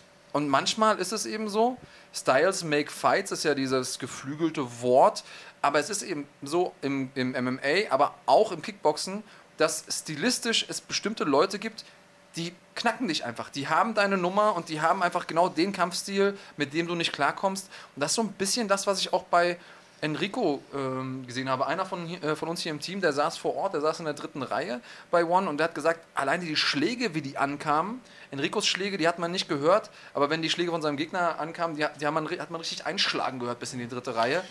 Und Ja, weil das Askerov eben halt so. auch so einen brachialen Stil hat. Also ich glaube, das ist, wie du schon sagst, so ein Stilding. Ähm, ich glaube schon, dass Enrico den hätte knacken können, wenn er gerade in der letzten Runde vielleicht noch so dieses kleine Stückchen Ja. mehr gemacht hätte. Es war auch ein enger Kampf. ist nicht es war untergegangen, keine, sagen, Willen, es war, eine, war eine enge Kiste. Ähm, Ich glaube auch, er hat gedacht, dass er das gewonnen hat. Also wirkte sehr, sehr enttäuscht nach dem Urteil. Sehr, sehr schade. Ähm, An dieser Stelle trotzdem, ähm, ja, beste Grüße, Enrico. Ich hoffe, wir sehen dich bald wieder. Ich weiß, Sie sind da große Fans von dir in Asien, wir hier sowieso. Und es ist generell so, dass in diesem Turnier äh, im Prinzip alle Favoriten ausgeschieden sind. J sind gleich raus in der ersten Runde, äh, Giorgio Petrosjan raus in der ersten Runde. Ähm, das sind Turniere, das ist Kampfsport, da ist alles möglich und da gibt es immer wieder Überraschungen. Und äh, ein K.O. können wir vielleicht nochmal zeigen, äh, nicht aus dem Kickbox-Turnier, sondern aus dem MMA-Bereich. Sage Ja. Northcutt hat sein Debüt gegeben bei One, äh, lange Zeit in der UFC äh, als nächstes großes Talent gefeiert gewesen. Äh, tritt hier an ähm, gegen einen ja, ehemaligen Thai-Boxer und bekommt direkt nach Beginn des Kampfes eine absolute Bombe Ja. äh, verpasst. Magst du noch mal kurz deine Rübe auf die Seite nehmen, damit die Leute das auch sehen Ja, können? vielleicht machen wir es auch einfach groß. ja, wenn du mir sagst, wo ich hier den. Sonst muss ich hier die ganze Zeit abtauchen. Ich, ich und da ist es groß. Und äh, wir sehen hier Cosmo Alexandre, äh, mehrfacher Bellator-Veteran, äh, hat er also auch äh, keine einfache Nuss zu knacken gehabt, Sage Northcutt. Und ich weiß, du hast glaube ich noch gar nicht gesehen, Julia, kannst dir angucken, geht nicht lang. Ein Schlag oder zwei Schläge, dann war äh, Ruhe im Glied hier. Und ähm, Sage Northcutt, das können wir hinterher dann vielleicht auch gleich nochmal zeigen. Ah, da war's Das war hier das Finish. Ja, warte, ich wollte eigentlich den ganzen Kampf zeigen. Jetzt bin ich hier schon direkt in die Wiederholung. Also ich hatte wie gesagt nur auf dem Insta gesehen, was da passiert ist und ich dachte mir, oh mein Gott. Ja, weil das hatte tatsächlich massive Folgen auch hier, dieser K.O. Können wir gleich vielleicht auch nochmal reingucken äh, auf diesen Insta-Post, den du gerade ansprichst. Ja. Äh, wenn Andreas die Stelle mal findet. ich, ich, will, ich will eigentlich den Originalkampf zeigen, aber es ist, Mensch, wenn man, zeig doch einfach das Replay. Ist Ja, okay, alles klar. So. Äh, so, da geht's los. Wie gesagt, dauert auch nicht allzu lang. Ähm, wie gesagt, für alle, die gerne K.O.s sehen oder generell gerne Kämpfe sehen, könnt ihr euch äh, gerne auch nochmal angucken, nachholen. One Championship auf ja. runfighting.de. Also wir brauchen definitiv in Zukunft auch jemanden, der diese Computer hier bedient, weil Andreas kriegt es definitiv nicht gebacken. Ist, ja, warte mal, ich jetzt, jetzt Man warte ich darf auf. gar keinem erzählen, dass er eigentlich gerade promoviert, ne? kündige ich diesen K.O. an. Also der spult hier auf alle Positionen, nur nicht auf den K.O. Äh, du darfst das gerne nächstes Mal machen, das ist gar kein Problem. Es Ja, ist, dann- es ist dann- sehr viel schwieriger, als es aussieht. Da gemacht. sehen So, wir jetzt zumindest mal laufen lassen. Bada bing, bada bang. Ich sag nur, acht Stunden Operation und neun Frakturen. So ist es. Und ich glaube, es waren sogar neun Stunden Operation und acht Stunden Fraktion. Wir hatten das vorhin schon. Immer der Zahlendreher. und, Auf jeden äh, Fall schrecklich. Ja, ich Wirklich, weiß das ja wünscht man äh, niemandem. ob du ob es hinkriegst, Andreas, aber vielleicht suchst du mal die Instagram-Seite von Sage Northcutt, dann können wir das, Das nämlich auch auch noch mal zeigen. Ähm, der hat da tatsächlich äh, mehr abgekriegt, als das vielleicht auch auf den ersten Blick wirkt. Also wir sehen jetzt hier einen Ähm, Schlag, dann kriegt er auf dem Weg nach unten noch einen mit. und hat tatsächlich eine achtfache äh, Fraktur der Gesichts, äh, der, des Gesichtsknochens, wenn man so will, des Schädels. Ja, und das Ähm, ist, also ich, ich bin ja auch viel in Griechenland unterwegs und so und dann fragen die mal, ja, wann ist denn dein nächstes Spiel? Und ich denke mir immer, Leute, wir spielen hier nicht. Und, Mensch, äh, ärger dich nicht im Cage aufgebaut. Ja. ja, und das ist was, was, äh, was das nochmal ganz klar demonstriert. MMA ist kein Spiel und da geht man auch nicht hin und ähm, also hier so sieht der gute Mann aus nach dem, äh, und nach dem noch- Kampf und nach der OP. Äh, gehört mit dazu natürlich. Muss man wieder ein Stück entweder. Ja. Okay. Äh, Geh ruhig man- weg von mir, ist gar kein Problem. Man hört dich jetzt wahrscheinlich Ich nicht. kann auch auf deine Seite kommen, wenn du das lieber möchtest. Kann ich natürlich verstehen. Ja. Jetzt sieht man es äh, vielleicht auch im großen. Genau, also also da, wie gesagt, äh, neun, äh, neun Stunden OP, achtfache Fraktur. Das heißt, äh, wie gesagt, MMA-Sport, kein Spaß, kein Spiel, harte Sportart, kann passieren. Und man muss dazu sagen, Sage Northcutt ist keine Pflaume, der macht ja Kampfsport, zurück, mal seit er ein kleines Kind ist. ist noch das Bild vom, vom Kopf, vom Schädel, vom, also da, danach noch eins. Guck mal. Nee, dahinter. Mach mal auf die Pfeiltaste da. Muss das Andreas ganz, ganz Ja. einfach erklären. Jetzt guck dir mal den Kopf an. Jetzt guck dir mal den Trümmer an. Die Trümmer an. Ja, also für alle Medizinstudenten da draußen könnt ihr auch noch mal ein bisschen. Orbitalknochenfraktur. Ja, sich das, die hatte ich. Die, ne, Orbital ist ja hier unten das. Also ist doch kaputt, oder? die Orbita, genau, ist auf beiden Seiten kaputt. Das ist richtig, aber Der wir sehen, wir sehen hier vorne, Bergmann. wir sehen hier vorne eben auch eine Fraktur. Orbitalboden alleine ist eine sehr, sehr ähm, normale Verletzung, auch aus dem Boxen kennt man viel, aber hier Aber ist auch da der oben das Teil, der Auge. abgesplittert Augenhöhle? ist. Was sagst du Augenhöhle? Die Augenhöhle da oben? Die ist auch? Hier oben. Nee, oben noch rechts? oben rechts. Daneben, ja. Genau. Hier, ja. Also ist gut was kaputt gegangen. Ähm, Für das alle, die ist, sich das jetzt hier nur im Audio, in der Audioversion anhören, wir schauen uns hier gerade so eine Art, was ist das, 3D-Scan, MRT, wie auch immer, äh, an äh, vom Kopf von Sage Northcutt und da ist mehr kaputt als ganz. Also, wie gesagt, da reicht ein Schlag und schon ist erstmal eine ganze Weile Pause. Äh, wenn du dir sowas anguckst, Julia, hast du da richtig Bock auf deinen Kampf jetzt? Oder? eine gute Überleitung. Zum Glück ist sie Judoka und keine. Keine Bock, keine Thai-Boxerin, Keine ja, wie. Cosmo Alexandre, das stimmt natürlich, da hast du Ähm, recht. Aber natürlich wünscht man es niemandem, man möchte es natürlich selber nicht erfahren. Man hofft einfach, dass Kämpfe im besten Fall vielleicht anders entschieden werden, zwar mit Knockout, aber nicht so, mit so einer Fraktur. Mit Selbstverständlich, so einem, ja, ja. Ne? Das ist schon, ist schon nicht schön. Auf jeden Fall. Ansonsten, äh, was gab es da noch? Äh, One Championship. Shinya Aoki hat im Hauptkampf seinen Titel abgegeben, wurde auch ausgenockt von Christian Lee. Ähm, Nachdem er in der ersten Runde echt gut aussah, muss man sagen. Also Ja. die erste Runde war, war echt schick. Ähm, am Ende des Tages dann aber in der zweiten Runde, ja, so, also er hat ja diesen Ruf, ein Glaskind zu haben. Und in der zweiten Runde hat er dann äh, tatsächlich eine abbekommen. Sah dann nicht so glücklich aus. Ja, ist seinem Ruf da quasi gerecht geworden. Also war jetzt auch nicht die ganz harte Bombe, die er da genommen hat. Äh, und da war der Kampf relativ schnell vorüber. Ja, und mit 20 Jahren ist äh, Christian Lee jetzt hier Champion von One. Ist nicht sein erster äh, Champion-Titel, aber mit Sicherheit der größte. Und der Typ ist ein richtiges Phänomen, muss man schon sagen. Also in dem Alter wusste ich noch nicht mal, was MMA ist. Ja, guter Typ. Äh, richtig guter Typ und äh, die ganze Veranstaltung. Zusammen, sehr viele gute Kickbox-Kämpfe drauf, auch wenn ähm, ihr da draußen große Kickbox-Freunde seid. Also äh, da ist viel passiert. One, ich bin ja sowieso ein, äh, ein großer One-Nut-Hugger. Ich, ich liebe die Veranstaltung. Ähm, einfach Kickboxen zu sehen, ja, auf dem Level, die haben ja echt nur Champions da am Start und auch MMA auf dem Level macht mir großen, großen Spaß. Was gab's noch, Marc? Weiter Kickboxen. Also, weil du gerade Kickboxen sagst, Glory 65, das war so dieser Marathon-Freitag, den wir da hatten. Wir haben irgendwie in Summe, keine Ahnung, 16 Stunden kommentiert oder sowas. Äh, abends ging es weiter mit Glory 65, zwei Titelkämpfe. Auch da gab es brachiale Knockouts. Im Hauptkampf hat äh, Alex Pereira Jason Willis ausgenockt, seinen Titel verteidigt und das in absoluter Blitzmanier, also nach ein paar Sekunden auch äh, knallhart umgehauen.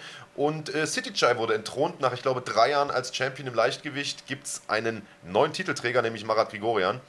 Äh, und ja, auch das könnt ihr euch natürlich noch angucken auf runfighting.de, äh, wo wir beim Thema Knockout sind. Auch äh, Deontay Wilder hat am Wochenende geboxt. Schwergewichts-Champion und hat äh, Dominic Breezeal umgenockt, auch in der ersten Runde. So, was gibt es hier hinten für Unruhe? Ich bin sich erledigt? irritiert. Ich habe offensichtlich jemand anderen auch davon überzeugt, dass ich nicht der richtige Mann bin für die Technik. Ah, okay. Im, Übrigen, Im Übrigen plädiere ich ja dafür, dass wir jemanden bekommen, der das im Hintergrund macht, dass ich das nicht selber machen muss und mich mehr aufs Kon Gespräch konzentrieren Aber kann. dann brauchen wir dich ja gar nicht mehr hier. Also, da, Ja. wenn wir noch jemand anderes haben, der es Ja. nicht kann, dann Ja. brauchen wir mich nicht mehr hier. Alles klar, ich verstehe. Gut, also für alle, die nicht wissen, was das hier für ein Setting ist, hinter der Kamera sitzen noch zwei Leute, so wie diese beiden aus der Muppet Show, die die ganze Zeit sich über alles aufregen. äh, der Kahn und der Daniel. Und die äh, beiden haben eigentlich grundsätzlich entweder zu lachen was oder zu meckern. Das heißt, wenn wir so ein bisschen vorbeigucken, dann äh, gibt es da meistens Mehr zu meckern als Tumult. zu lachen, wir ehrlich Ähm, sind. ja, gelacht wird meistens über meine humorvollen Kommentare, gemeckert über dein Unvermögen am äh, Computer. Und wir sehen hier, ich weiß gar nicht, dürfen wir das zeigen? Ja, nee? tendenziell eher nicht. Gut. Also auf jeden Fall gab es hier äh, Boxen und ab und zu macht Boxen ja auch Spaß, insbesondere dann, wenn's, äh, wenn was passiert. Ja, hier ist was tatsächlich was passiert. Schneller K.O. von äh, Deontay Wilder, wahrscheinlich der härteste Puncher momentan im Schwergewicht, der noch gar nicht so lange boxt, der ja auch Olympia Bronze, glaube ich, geholt hat nach, ich müsste jetzt lügen, drei Jahren Training oder sowas oder vier Jahren Training. Das ist auch absolut unglaublich. Und äh, der hat im Vorfeld für ein paar äh, Diskussionen gesorgt, hat ein paar Wellen geschlagen, weil er gesagt hat, er würde gern mal, sag mal so nach dem Motto, einen umbringen im Ring. So hat er es relativ Ja, genau man kann formuliert. man kann es auf jeden Fall so auslegen, was er Äh, gesagt hat. Und also, was sagst du zu solchen Kommentaren? Ist ein bisschen unter, Nonsense. ja, nicht so cool. Ne? Punkt. Hm. Ja. Was hältst du generell vom Thema Trash Talk? Du machst ja eher so einen entspannten, lockeren Eindruck. Bin ich gar kein Freund von. Überhaupt gar nicht? Nein. Also magst du auch so diese ganze Conor McGregor-Geschichte nicht und so? Großartiger Kämpfer, aber was drumherum passiert, hat er geschickt gemacht, muss man sagen. Sonst wäre er nicht Millionär wahrscheinlich. Zu seinem Kampf, Kampfvermögen hat er natürlich da ein bisschen was gemacht. Aber Ja. gut, jetzt ist er raus aus dem Business, hat alles richtig gemacht. Ist er raus aus dem Business, meinst du? Dass er nicht nochmal Äh, wiederkommt? na, stimmt, aber jetzt ist er erstmal raus. Ja, also er, er hat auf jeden Fall alle Optionen offen. Ja. Ob er nochmal wiederkommt, hängt, glaube ich, auch ein bisschen davon ab, ob A nochmal seinen jetzt, glaube ich, Hunger seinen Markt, wiederfindet. genau, Hunger und Marktwert nochmal Und steigern. Genau. äh, ja, hat er hat er jetzt auch da mit seinem, äh, mit seinem Whisky auch noch einen guten zusätzlichen Markt sich eröffnet und hat ja seinen Fame. Also es gibt Rap-Lieder über ihn und so. Der muss sich erstmal keine Gedanken machen. Äh, sportlich ja, will ich ihn nur dann sehen, wenn er auch Bock hat. Beim letzten Kampf hatte ich das Gefühl, der sah so ein bisschen aufgedunsen aus, ein Schatten seiner selbst, war nicht er selbst und so will ich ihn natürlich nicht sehen. Wir wollen natürlich den Conor McGregor sehen, der explodiert. Die Maschine. Und, genau, richtig. ja. Ja. Müssen wir mal sehen. Also, ähm, haben wir noch irgendwas vergessen, Marc? Ja, UFC war auch noch. Äh, Ach ja, dieses UFC, von dem wir mal alle sprechen. äh, da gab es auch einen sehr, sehr interessanten Titelkampf. Äh, Rafael dos Anjos, ehemaliger Leichtgewichts-Champion, hat sich durchgesetzt gegen Kevin Lee mit einem Side-Choke, bzw. Arm-Triangle-Choke in der vierten Runde, äh, Andreas. Und wir haben uns vorhin lange drüber unterhalten, äh, was da mit Kevin Lee los war. Denn der hat sich da, äh, wurde gemountet und hat sich da verhalten, so wie man sich definitiv nicht verhalten Ja, sollte, hat wenn man sich- äh, in der Champions League des MMA-Sports kämpft. Hat sich verhalten wie ein äh, Weißgurt, der seine dritten, dritte Stunde macht Er hat sich verhalten wie jemand, der ein paar auf den Kopf gekriegt hat und nicht Ja. mehr ganz er selbst war. Ja, Ja, ich richtig. glaub, also Julia. Julia hat dann natürlich einen fairen Punkt. Es gibt ja auch da dieses geflügelte Wort, heute das Phrasenschwein wird äh, satt heute. Ähm, schlag einem Schwarzgurt ins Gesicht und der ist ein Blaugurt, schlag ihm nochmal ins Gesicht, der ist ein Weißgurt. Also Kevin Lee hat sich ähm, unglücklich verteidigt aus der Mount-Position, muss man dazu sagen, war vierte Runde, war ein harter Kampf. Dos Anjos hat schon ein paar gute Kellen ausgeteilt. Lee mir in der neuen Gewichtsklasse nicht so gut gefallen, wie ähm, man es vielleicht hätte annehmen können. Hat natürlich auch direkt einen äh, absoluten Kracher vorgesetzt bekommen, aber hat sich da technisch zumindest am Ende nicht mit Ruhm bekleckert. Hat viel versucht mit seinem Ring zu arbeiten, hat ähm, viel probiert, aber Dos Anjos einfach besser gewesen und ähm, mal gucken, wie es für ihn da weitergeht. Marc, ich weiß, du bist kein großer Fan von Lee. Ähm, woran liegt's? Was magst du nicht an dem Kollegen? Ich hab gegen den persönlich nichts. Ich finde einfach, er ist jetzt nicht so ein guter Kämpfer, wie er immer äh, tut oder wie er dargestellt wird. Ich finde, er ist ein solider Ringer, aber ich finde, er ist kein besonders guter Standkämpfer und er ist definitiv kein besonders guter Grappler. Und äh, das haben wir hier halt auch gesehen. Rafael Dos Anjos ist halt ein Weltklasse-Mann, der war nicht umsonst Champion, der ist ein absoluter Elite-Kämpfer, hat halt ein bisschen Pech gehabt, so in den äh, letzten, sagen wir mal, ein, zwei Jahren. Nicht nur bei den Kämpfen, sondern auch verletzungsmäßig Pech gehabt. Man hätte gegen Conor McGregor kämpfen sollen. Das wäre im Prinzip sein Lotto-Ticket gewesen, sein Sechser im Lotto. Äh, konnte leider nicht, weil sich irgendwie, ich glaube, den C gebrochen hat. Wobei ich sagen muss, einen Kampf gegen Conor McGregor hätte ich wahrscheinlich auch angenommen ohne Beine. äh, aber gut, das, das hat er wahrscheinlich bis heute schon tausendmal bereut, dass er das nicht gemacht hat. Ähm, damals war der Hype ja noch gar nicht so groß um Conor, also schon groß, aber noch nicht so groß wie jetzt. Ähm, aber nichtsdestotrotz ist das ein absolut hervorragender Mann und das hat man in diesem Kampf auch gesehen. Äh, bin ich mal gespannt, ob man ihn vielleicht doch noch mal irgendwie in Richtung Titelkampf pushen wird. Weltergewicht ist natürlich eine Oh. Gewichtsklasse, die äh, auch super stark besetzt ist. Also wer Ich sich denke hier gerade, ich habe hier irgendwelche Zuckungen und ein bisschen Tourette, aber da läuft ja Also, der Kampf wir, doch mal. genau, wir lassen im Hintergrund den, den Kampf nochmal laufen, ähm, um äh, da ein bisschen Inspiration zu Aber bekommen. Können wir war- jetzt leider ja. aus rechtlichen Gründen nicht zeigen, also übertragungsrechtlichen Gründen nicht zeigen. Ähm, aber da geht natürlich schon zur Sache. Auch das nochmal zu dem äh, Thema MMA ist kein, ist kein Spiel. Aber auch das vielleicht der Vollständigkeit halber nochmal zu, äh, zu sagen. Solche Verletzungen, wie wir sie jetzt bei Sage Northcutt gesehen haben, sind natürlich eher die Ausnahme. Ja. Also äh, wir haben seltenst irgendwelche ernsthaften Verletzungen, die mit Not-OPs mehrere Stunden lang behandelt werden müssen. Das ist schon eher die Ausnahme.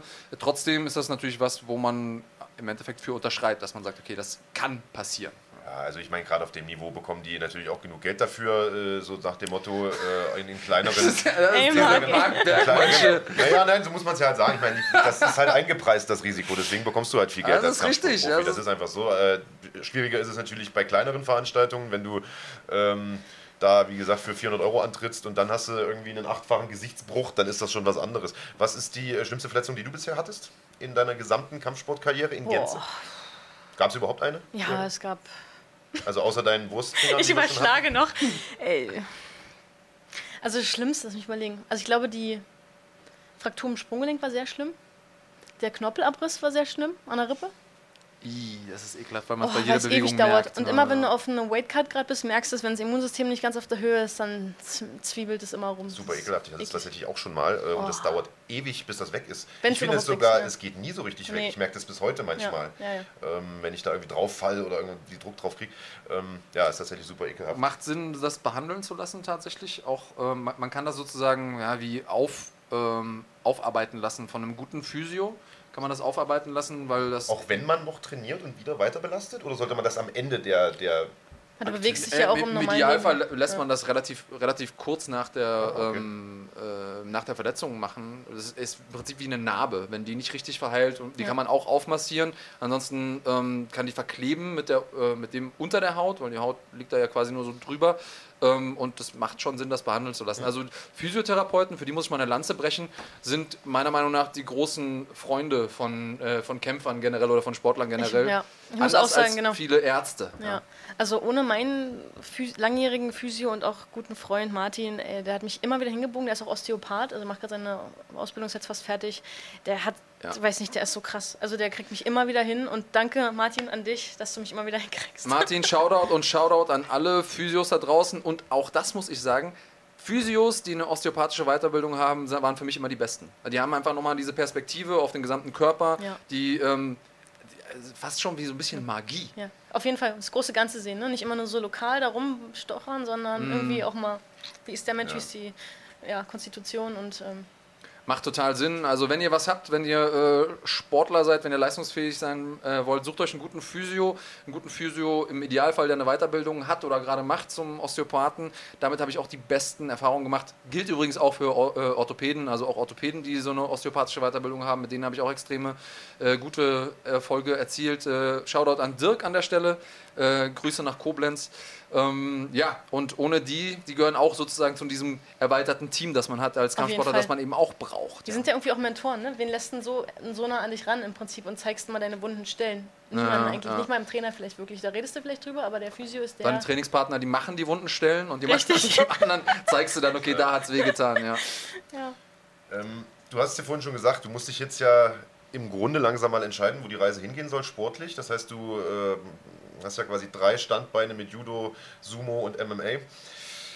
Wo geht die Reise hin?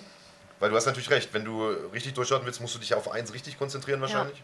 Also MMA ist für mich die Zukunft auf jeden Fall und ich habe jetzt auch Bundesliga abgesagt. Also Entschuldigung an mein Team, ich kann leider nicht dabei sein. Das ist ein Commitment. Wird das jetzt gerade ge- live gebreakt? Wussten die das Nee, vorher die, noch die nicht? wussten es, Ah, die okay. wussten es. Ich bin jetzt auch erstmal raus. Das ist natürlich schade. Vielleicht werde ich im Finale nochmal einspringen, wenn wir es bis dahin schaffen. Ähm, Sumo werde ich jetzt auch erstmal nicht mehr, also zumindest bis zu dem Kampf, bis zum 29.06. Danach sehen wir mal weiter, wo die Reise hingeht. Auf jeden Fall möchte ich mich jetzt MMA-spezifisch weiter ähm, fokussieren. Natürlich ist es immer auch Teilaspekte, ne, so das große Ganze, aber man, man kann eben nicht auf allen Hochzeiten tanzen, ist ja auch irgendwie so eine alte Redewendung und ähm, ja, Fokus. Und, Und vor äh, allen Dingen Verletzungsanfälligkeit minimieren. Wenn du da kämpfst und da einen Wettkampf hast und da und da und da, kann ja immer mal passieren. Und wenn es der, der ist, kleine ja. Finger äh, ist, der umknickt oder so, also Na ja, hm, so blöd kann man manchmal gar nicht denken. Und wie ist denn äh, der Fahrplan so gedacht? Also gehen wir jetzt mal vom Idealfall aus. Äh, 29.06. läuft super, du haust ihn in der ersten Runde weg, so nach dem Motto. Ähm, wie oft, wie viel willst du denn kämpfen? Wie ist das? Äh, hast du so eine Idealvorstellung, so einen Plan im Kopf? Also erstmal grundsätzlich möchte ich so lange kämpfen, wie es mir Freude bereitet und ich natürlich gesund bin. Das ist natürlich auch wichtig, wenn man in einer Extremsport ist, äh, Extremsportart ist, auch mal auf die innere Stimme zu hören und nicht nur immer nur zu übergehen. Ne? Kennt ihr ja sicherlich auch. Immer noch einen draufsetzen und noch einen draufsetzen und noch einen draufsetzen. Und Marc kennt das, der bestellt dann immer noch eine Pizza, Ich wenn er in der, aus der Kneipe. Und irgendwann, Einer geht noch, Einer ja, geht ja. noch, ein Bierchen. Ja. Und dann, dann kriegst du die Quittung. Und nee, ich möchte jetzt lernen, tatsächlich auf meine innere Stimme zu hören, die mir sagt, ey, komm, schlaf mal jetzt oder mach mal eine Auszeit, ist mal so. Ich habe es halt über Jahre ein bisschen übertrieben. Ich hoffe, dass mein Körper mir es verzeiht. Aber grundsätzlich möchte ich so lange kämpfen, wie ich gesund bin, fit bin, ich Freude dran habe. Und Ich meinte auch gar nicht äh, so karriereendemäßig, sondern eher, wie, wie oft möchtest du kämpfen? Also sagst du, manche haben ja so den Plan im Kopf, okay, dreimal im Jahr möchte ich schon noch oder dieses Jahr noch unbedingt zweimal im Käfig stehen oder sowas. Hast du dir sowas vor oder sagst du, ich mache da jetzt einfach den Kampf erstmal, guck, wie es läuft und dann, wie du schon sagst, auf die innere Stimme hören? also eigentlich war mal meine Prämisse, jeden Monat ein Kampf. Jeden Aber Monat einen Kampf. na, als ich noch Sumo, Judo, hm, war ja alle so, zwei Wochen ah, ein okay. Kampf. Ja. Aber jetzt werde ich mich, also so alle sechs Wochen ein Kampf wäre schon toll. Alle sechs Wochen. Kommt ihm auch immer darauf an, ne? Was Ein man so, MMA-Kampf oder einen, einen Kampf? Also, Nee, MMA-Kampf. Aber es ist erstmal gegnertechnisch sehr schwer. wollte ich gerade sagen, Ja, wir haben ja die Talentdichte auch gar nicht, in Deutschland zumindest. International, ja, geht wahrscheinlich ein bisschen mehr noch. Ähm, ja, genau. Aber selbst da wird es schwierig, alle sechs Wochen einen Kampf in deiner Gewichtsklasse zu finden. Also jedenfalls, wenn du nur gegen Frauen kämpfen willst. Das wird, das wird tatsächlich knackig. Aber Weißt gut. du, ich bin halt auch, ich stehe nicht auf dieses Record rumgemache da. Das finde ich alles ein bisschen Perfekt. albern, so wie beim Boxen so. Ich, ich habe Bock zu kämpfen, deswegen gehe ich Kampfsportler, da gehe ich raus. Ich will mich vielleicht verbessern, dann verliere ich mal. Das ist zwar scheiße, wer verliert schon gern, aber irgendwie sind es ja auch Erfahrungswerte. Und ich will halt einfach kämpfen. Ich möchte das machen, wofür- ich brenne. Und ich möchte nicht, äh, das ist jetzt so eine Gegnerin, da traue ich mich nicht so ran. Mhm. Nee. Das ehrt dich natürlich, aber wenn du alle sechs Wochen kämpfen willst, dann bist du ja im Grunde genommen. Jetzt beißt du bitte 305 nicht auf die sechs Wochen so Nee, nee, fest, schon, aber so ich- alle ich weiß ja, aber selbst wenn es alle, schieß mich nur zwölf Wochen sind, weißt du, dann ähm, bist du ja im Grunde genommen 365 Tage im Jahr konstant in der Wettkampfvorbereitung. Also dann fällt ja Bierchen weg, dann fällt Eis Gin. weg und Gin weg und hast nicht gesehen, dann fällt ja alles weg. So, dann musst du halt wirklich die komplette Zeit Knochen trocken und äh, ne? Gin Das und Rippchen nur Machst zu du dann warm. so? ja. Also ich habe es viele Jahre ja so gemacht und das ist also für mich kein Neuland. Sicherlich ist MMA dann nochmal, vor allen Dingen im Profibereich, nochmal eine andere Nummer. Wobei, wie gesagt, die Weightcuts im Amateurbereich waren halt noch viel schlimmer als die im Pro. Da du Ja. dann Abend vorher die Waage, ne? Deswegen, ich bin mal gespannt, was jetzt kommt, was sich so ergibt. Äh, sind ein paar Angebote reingeflattert ins Häuschen. Für mich Kannst du was nicht. verraten schon? Nein, Ach Mann. möchte mich jetzt auch nicht so festnageln, Ja. aber Internationale Angebote Ja. auch? Oh je. Sehr schön. Na, da sind wir mal gespannt. andererseits mit Dennis GMC, ne? Die wollen natürlich auch, dass ich da jetzt ein paar Runden kämpfe. Selbstverständlich. bei den ganzen Dingern, die jetzt anstehen, hat er ja auch gut gemacht. Also ist ja auch wirklich eine hochkarätige Veranstaltung für Deutschland. Und ähm, die haben ja jetzt alle sechs Wochen, glaube ich, wenn mich nicht alles täuscht, eine Veranstaltung. Oktober wieder dann, September. Genau, wir gehen raus jetzt, ne? Wenn wir ähm, über, wir, wir reden ja über die, deine Zukunft jetzt so ein bisschen, wir reden über äh, Ronda Rousey als ein großes Vorbild. Die hat ja jetzt den Wechsel zur WWE gemacht, also die ist jetzt ins Wrestling gegangen. Ist das was, was du dir auch vorstellen könntest, irgendwann mal perspektivisch zu sagen, so, ja, da mache ich auch mal mit? Theoretisch ist sie jetzt sogar schon wieder raus beim Wrestling. Ja. Aber äh, du hast natürlich vollkommen recht. Du, ehrlich gesagt habe ich mich das auch mal gefragt und äh, ich habe darauf, ähm, ich habe darauf keine Antwort. Ich finde WWE ist natürlich für die Amerikaner, da geht schon die Post ab, aber ich weiß nicht, ob das so mein Ding ist. So. mhm. Aber Ja. wie gesagt, ich will mich da auch nicht festnageln, wenn da irgendwie ein cooles Angebot kommt. Ronda ist ja auch nicht, die wird jetzt schon finanziell ganz gut ausgeschöpft haben, da ihre Möglichkeiten und ähm, wenn es ihr Spaß macht und sie Freude daran hat und dafür brennt. Ronda ist aber auch aus einem anderen Grund äh, ein sehr, sehr gutes Stichwort. Ähm, und das hier auch, das können wir gleich nochmal anmachen, das habe ich mir vorhin schon angeguckt. Aber äh, machen wir gleich. Äh, Ronda ist auch aus dem Grund ein gutes Stichwort, weil die ja jetzt erstmal Babypause macht. Und äh, wir hatten vorhin so ein bisschen gescherzt. Äh, Du hast ja gerade auch selbst gesagt, du bist nicht mehr die Jüngste, 29. Das heißt, die biologische Uhr tickt natürlich auch. Äh, hast du sowas auch. Deine biologische Uhr tickt auch. Die ist abgelaufen. Gut, aber ich habe mich auch schon vermehrt. Also bei mir ist das äh, auch nicht mehr so schlimm. Wie sieht das bei dir aus? Also hast du sowas auf dem Schirm? Denn das ist ja bei Männern halt kein Thema. Also es Äh, gibt Leute, können die halt- sagen schon, dass es schlimm ist, dass du dich vermehrt hast, aber das ist ein anderes Thema. Nein, aber ernsthaft, also ich meine, als Mann kannst du ja durchkämpfen. Und ich sag mal, so Mitte 30 ist ja auch noch ein Alter, wo du als Kämpfer eigentlich so deine, deine Topform hast, gerade so Anfang 30 vor allen Dingen. Bei Frauen ist das eher das Alter, wo es langsam ans Kinderkriegen geht. Ist das ein Thema, was du im Hinterkopf hast und sagst vielleicht auch deswegen, ich will alle sechs Wochen kämpfen, um möglichst viel noch abzureißen, bevor es denn soweit ist und der Bauch dick wird? Oder äh, ist das ein Thema, was du völlig ausblendest momentan? Ähm. oh Gott, ich finde es ja, vielleicht ist es, ich weiß gar nicht, was ich dazu sagen soll. Kinder ist auf jeden Fall gerade noch kein Thema, nee. Ja, Ähm, nee. nee, ist ja okay. Also, Und ich kann mir auch nicht mal vorstellen, wie das überhaupt irgendwie ist. Ich habe ja kleine Brüder, da bin ich also sehr nah dran. Ich weiß, was das bedeutet, äh, mit kleinen Kindern. Das wie klein sind die denn? Na, Lennox, ähm, hi Lennox, der ist 10, also wir haben 19 Jahre Unterschied und mein mittlerer Maxim ist äh, 16 oder Mhm. wird 16 und Es ist gut, das zu wissen, weil das ist schon was, worauf man sich einlässt. Das ist schon, ist schon eine einschneidende Sache. Es ist also, schon eine Entbehrung auf jeden klar. Fall. Alleine, weißt du, ich weiß nicht, ich würde es glaube ich cool finden, wenn das Kind dann einfach da ist. So, hallo, da ist es. Aber dieser ganze Prozess, den Du der Körper Bock auf die durch. Geburt. ja, klar. Das haben die meisten nicht. Ich habe Ja, echt einen ja. riesen Respekt davor, dass Leute freiwillig sagen, ja, ich, ich bin jetzt bereit, ich möchte jetzt ein Kind. Naja, also ist im, schon- oftmals ist es ja auch nicht unbedingt eine freiwillige Entscheidung, sondern passiert dann halt einfach. Und Passiert, dann, wenn man Eis holen geht, Dann ne? nimmt man das halt einfach so mit. Also sowas zumindest bei mir. Äh, ja. Aber äh, Ja. Also Der es große ja- Aufklärungspodcast. äh, Leute, es gibt Verhütungsmittel. Nein. Nein, und die Kinder kommen nicht vom Storch. Nee, das stimmt. Manche. Die kommen von Marc. Er außer der- vermehrt sich einfach. In, in einigen Fällen schon. Außer die, außer die Aber kleinen nicht in allen. Sträuche. Auch wenn äh, in einigen Regionen Gegenteiliges behauptet wird. Ähm, Aber äh, nur, also nur zur Sektion, wir haben eigentlich auch so eine kleine, das äh, haben die wenigsten schon mitgeschnitten, aber wir haben auch so eine kleine ähm, romantische Subkategorie. Das stimmt. Gibt's, Wir vermitteln wir vermitteln Kämpfer. immer Kämpfer, weil viele, die hier hinkommen, sind tatsächlich noch Singles. Wie sieht es bei dir aus? Gibt es da jemanden, der tendenziell auch Ansprüche äh, haben könnte? Oder Ansprüche an meinen Körper oder was? äh, ja, ja, jetzt äh, auf, äh, auf Fortpflanzung, wo wir gerade beim so. Thema sind. Ich melde Ansprüche an auf Fortpflanzung. Mit Julian Ronny, sehr gut. Oder ähm, ja, wie sieht's aus? Gibt es, äh, gibt es, hast du diese romantische Seite in deinem Leben? Hast du überhaupt Zeit dafür? Finger sind nicht beringt, jedenfalls nicht die einschlägigen Finger. ähm, magst dich nicht zu äußern. Ich bin da mal so fast ein bisschen schüchtern. Ich ähm, weiß gar nicht, was ich dazu sagen soll. Ja, wir können ja ein Nein, aber es gibt gerade niemanden. Es gibt gerade niemanden. Es Okay, gibt es denn einen Typen, der, wenn, wenn du jetzt, wenn du den jetzt beschreiben würdest und äh, der draußen denkt so, ja, passt auf mich, was muss er haben, muss er eine gewisse Größe haben, sollte auch sportlich sein. Lass uns mal ein bisschen Einblick in dein Beuteschema haben. Das ist wirklich fies. Danach reden wir über, eu über eure Beuteschema, okay? Ja, aber erstmal Ist ja wie Flaschendrehen danach, wie früher danach ist eigentlich. dann vorbei, aber erstmal bei dich. Fanfragen. Ihr sorgt bitte dafür, dass es dann noch nicht vorbei ist. Ja, ich möchte die Fragen noch stellen. Dankeschön. Also mein Beuteschema, ich ähm, auf jeden Fall Humor. Ganz groß geschrieben und ein bisschen Intellekt wäre auch ganz schön. Ansonsten stehe ich auf. Da wird es ja bei Männern schon meistens schwierig. Ja. Dann hört schon auf. Auf jeden Fall möchte ich, dass er die Größe hat, das auch auszuhalten, dass ich eventuell auch mal ähm, Mittelpunkt bin eines Geschehens, wenn es um Kämpfe geht oder was auch immer. Jemand, der auch irgendwie einen coolen Spruch mal hat, so, hey, ich bin nicht dumm aus dem Hintergrund oder keine Ahnung. Also ich habe nämlich schon zwei Partner gehabt, die sind leider ein bisschen daran zugrunde gegangen. Dass du im Mittelpunkt standst? Ja, dass sie dann das Gefühl hatten, sie können nicht mithalten. Ah, okay. Starke Frauen, ja, sind ein Problem. Hm. Jetzt Aber- hast du natürlich, jetzt bist du, hast du natürlich mehrfache Herausforderungen für ein klassisches Männerbild. Also du, du bist eine starke Frau. Erstens, weil du natürlich ein selbstbewusstes Auftreten hast. Außerdem bist du Kampfsportlerin, das heißt, du wirst wahrscheinlich vielen Männern da draußen tatsächlich auch physisch das Wasser erreichen können. Jetzt bist du auch, also jetzt bist du auch gebildet, also hast äh, eine universitäre Ausbildung. Ähm, wir haben es eben auch schon mal kurz Ja, aufblitzen medial sehen. viel unterwegs Ja, auch. Ja? bist medial im Mittelpunkt. Also ähm, ich habe ja auch äh, studiert und habe da in dem Chidoiert. genau habe in dem Kontext ähm, auch ein bisschen Soziologie der Sexualität betrieben, geforscht in dem Bereich und Forscht. Äh, ja tatsächlich. Alter, ich gehe mal aufs Klo so lange. Das dauert hier eine Weile, glaube ich.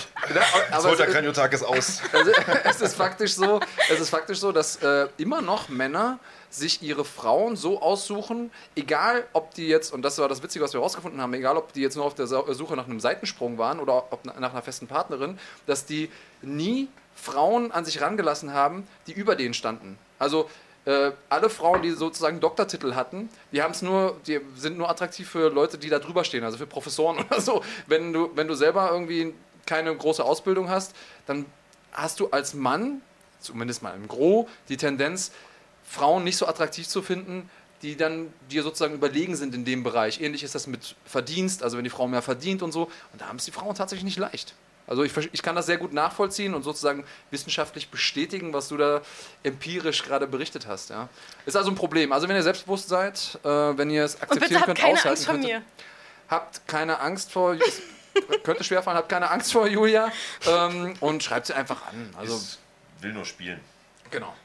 Ähm, gut, dann haben wir das auch geschafft, ja. Und wo wir gerade bei alten Leuten sind, du hast ja gesagt, bist nicht mehr die Jüngste. Äh, einer, der noch ein bisschen älter zumindest ist, ist äh, Arnold Schwarzenegger. Ja, und wo wir gerade von, von der. WWE geredet haben, auch noch. Ähm, hast du mitbekommen, was, was dem passiert ist? Ich habe das heute Morgen in der S-Bahn gesehen, vielleicht total lustig, äh, oder was heißt lustig, schockierend fast schon. Arnold Schwarzenegger wurde attackiert bei irgendeinem öffentlichen Auftritt. Dem ist einfach mal einer mit einem Dropkick in den Rücken gesprungen. Äh, aber was ich dabei, also ohne dass er das wusste, logischerweise, was ich dabei lustig fand, da sieht Oh. man's. Was ich aber lustig finde, ist, Arnold Schwarzenegger ist 71 Jahre, hat einen halben Schritt zur Seite gemacht, der ist ihm eingefallen. Also die österreichische Eiche, Ja. die wirft Stabil. auch jetzt nichts mehr um. Das ist ja unglaublich. Ja, hier, sehen, hier sehen wir es nochmal. Da kommt er angeflogen, der Kollege. Warum macht ihr das? Ja, warum macht man sowas? Ähm, sehr, sehr interessante Frage. Ähm, War jetzt so fast so ein bisschen IQ3. Warum macht man sowas? Aber ich kann, Ja, gut, warum wenn man nicht das sieht. Im Fußball? Also ich glaube, der Kollege wollte vielleicht einfach mal ins Fernsehen oder äh, mag vielleicht auch einfach Arnold Schwarzenegger nicht. Der war ja auch lange Zeit äh, Gouverneur Stimmt. und äh, auch bei den Republikanern, die mögen ja auch nicht alle. Vielleicht hat es damit was zu tun, war ja, glaube ich, auch schwarz, habe ich das gesehen habe.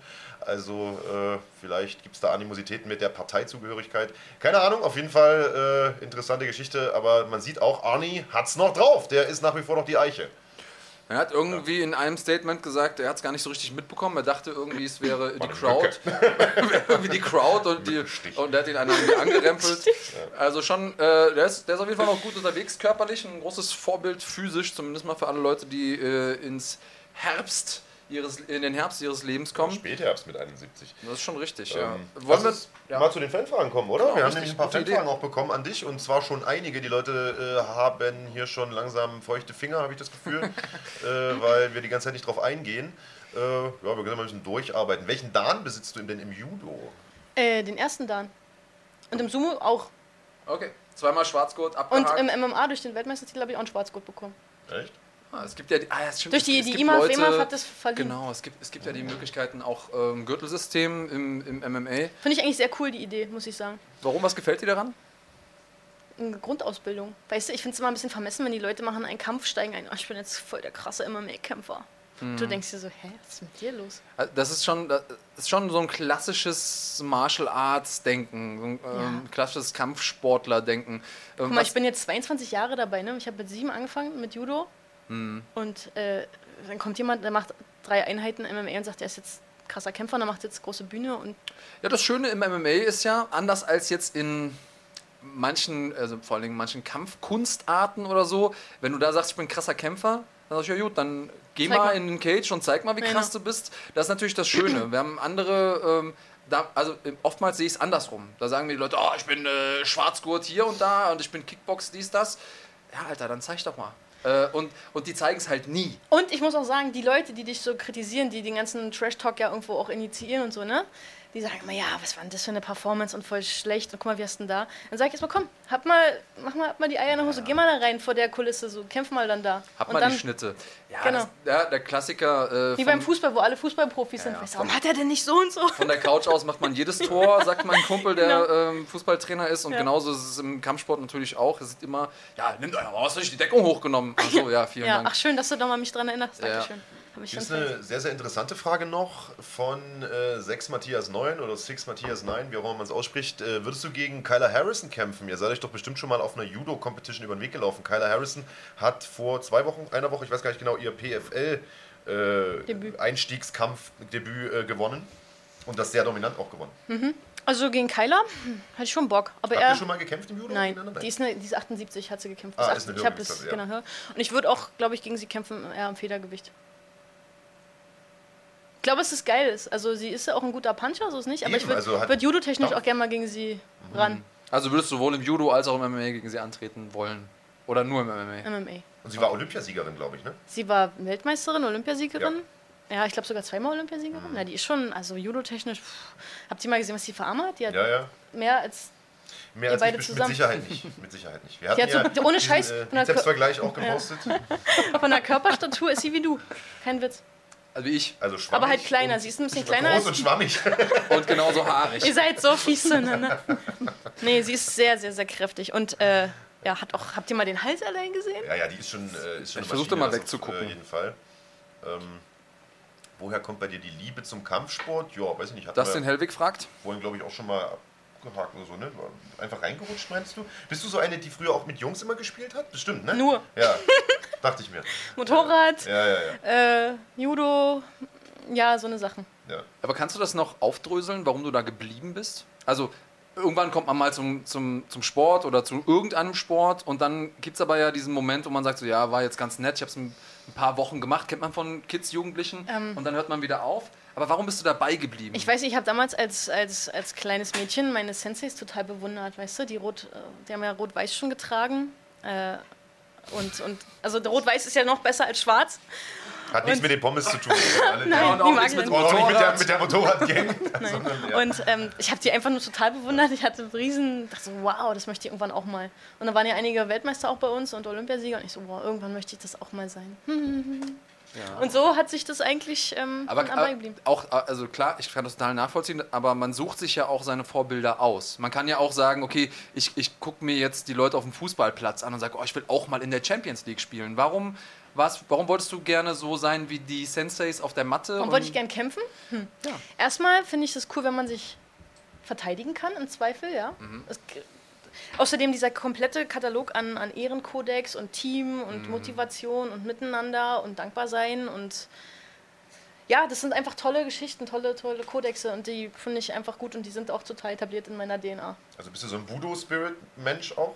Weil es gibt ja viele Leute, die sagen, okay, ich habe Bock auf Kampfsport, aber dieses ganze Verbeugen und das Ich finde es halt gut, weil ich, weißt du, wenn ich mit dir kämpfe, dann, hab dann zeige ich dir meine Achtung, weil ich kann schlecht alleine mit mir kämpfen und deswegen finde ich es cool, wenn man sich auch verbeugt und dem auch äh, einen gewissen ja, Glanz verleiht. Also es gibt diese Deontay Wilders der Welt, die sagen, ich würde mal gerne jemanden umbringen Ja. im Kampf. Und dann gibt es die Leute, die sagen, nein, ich sehe das als Möglichkeit für mich, mich auszuleben und zu wachsen. Und, und äh, deswegen muss ich mein Gegenüber respektieren. Und das ist das, was... Also ich bin ja auch, Du kannst ja immer noch, auch von der verbo kannst ja immer noch verbeugen, wenn er tot ist. Ja. Ach so, du meinst, also das ist auch noch möglich. Ja. Schauen wir mal. Umgebracht, aber wenigstens Respekt gezollt.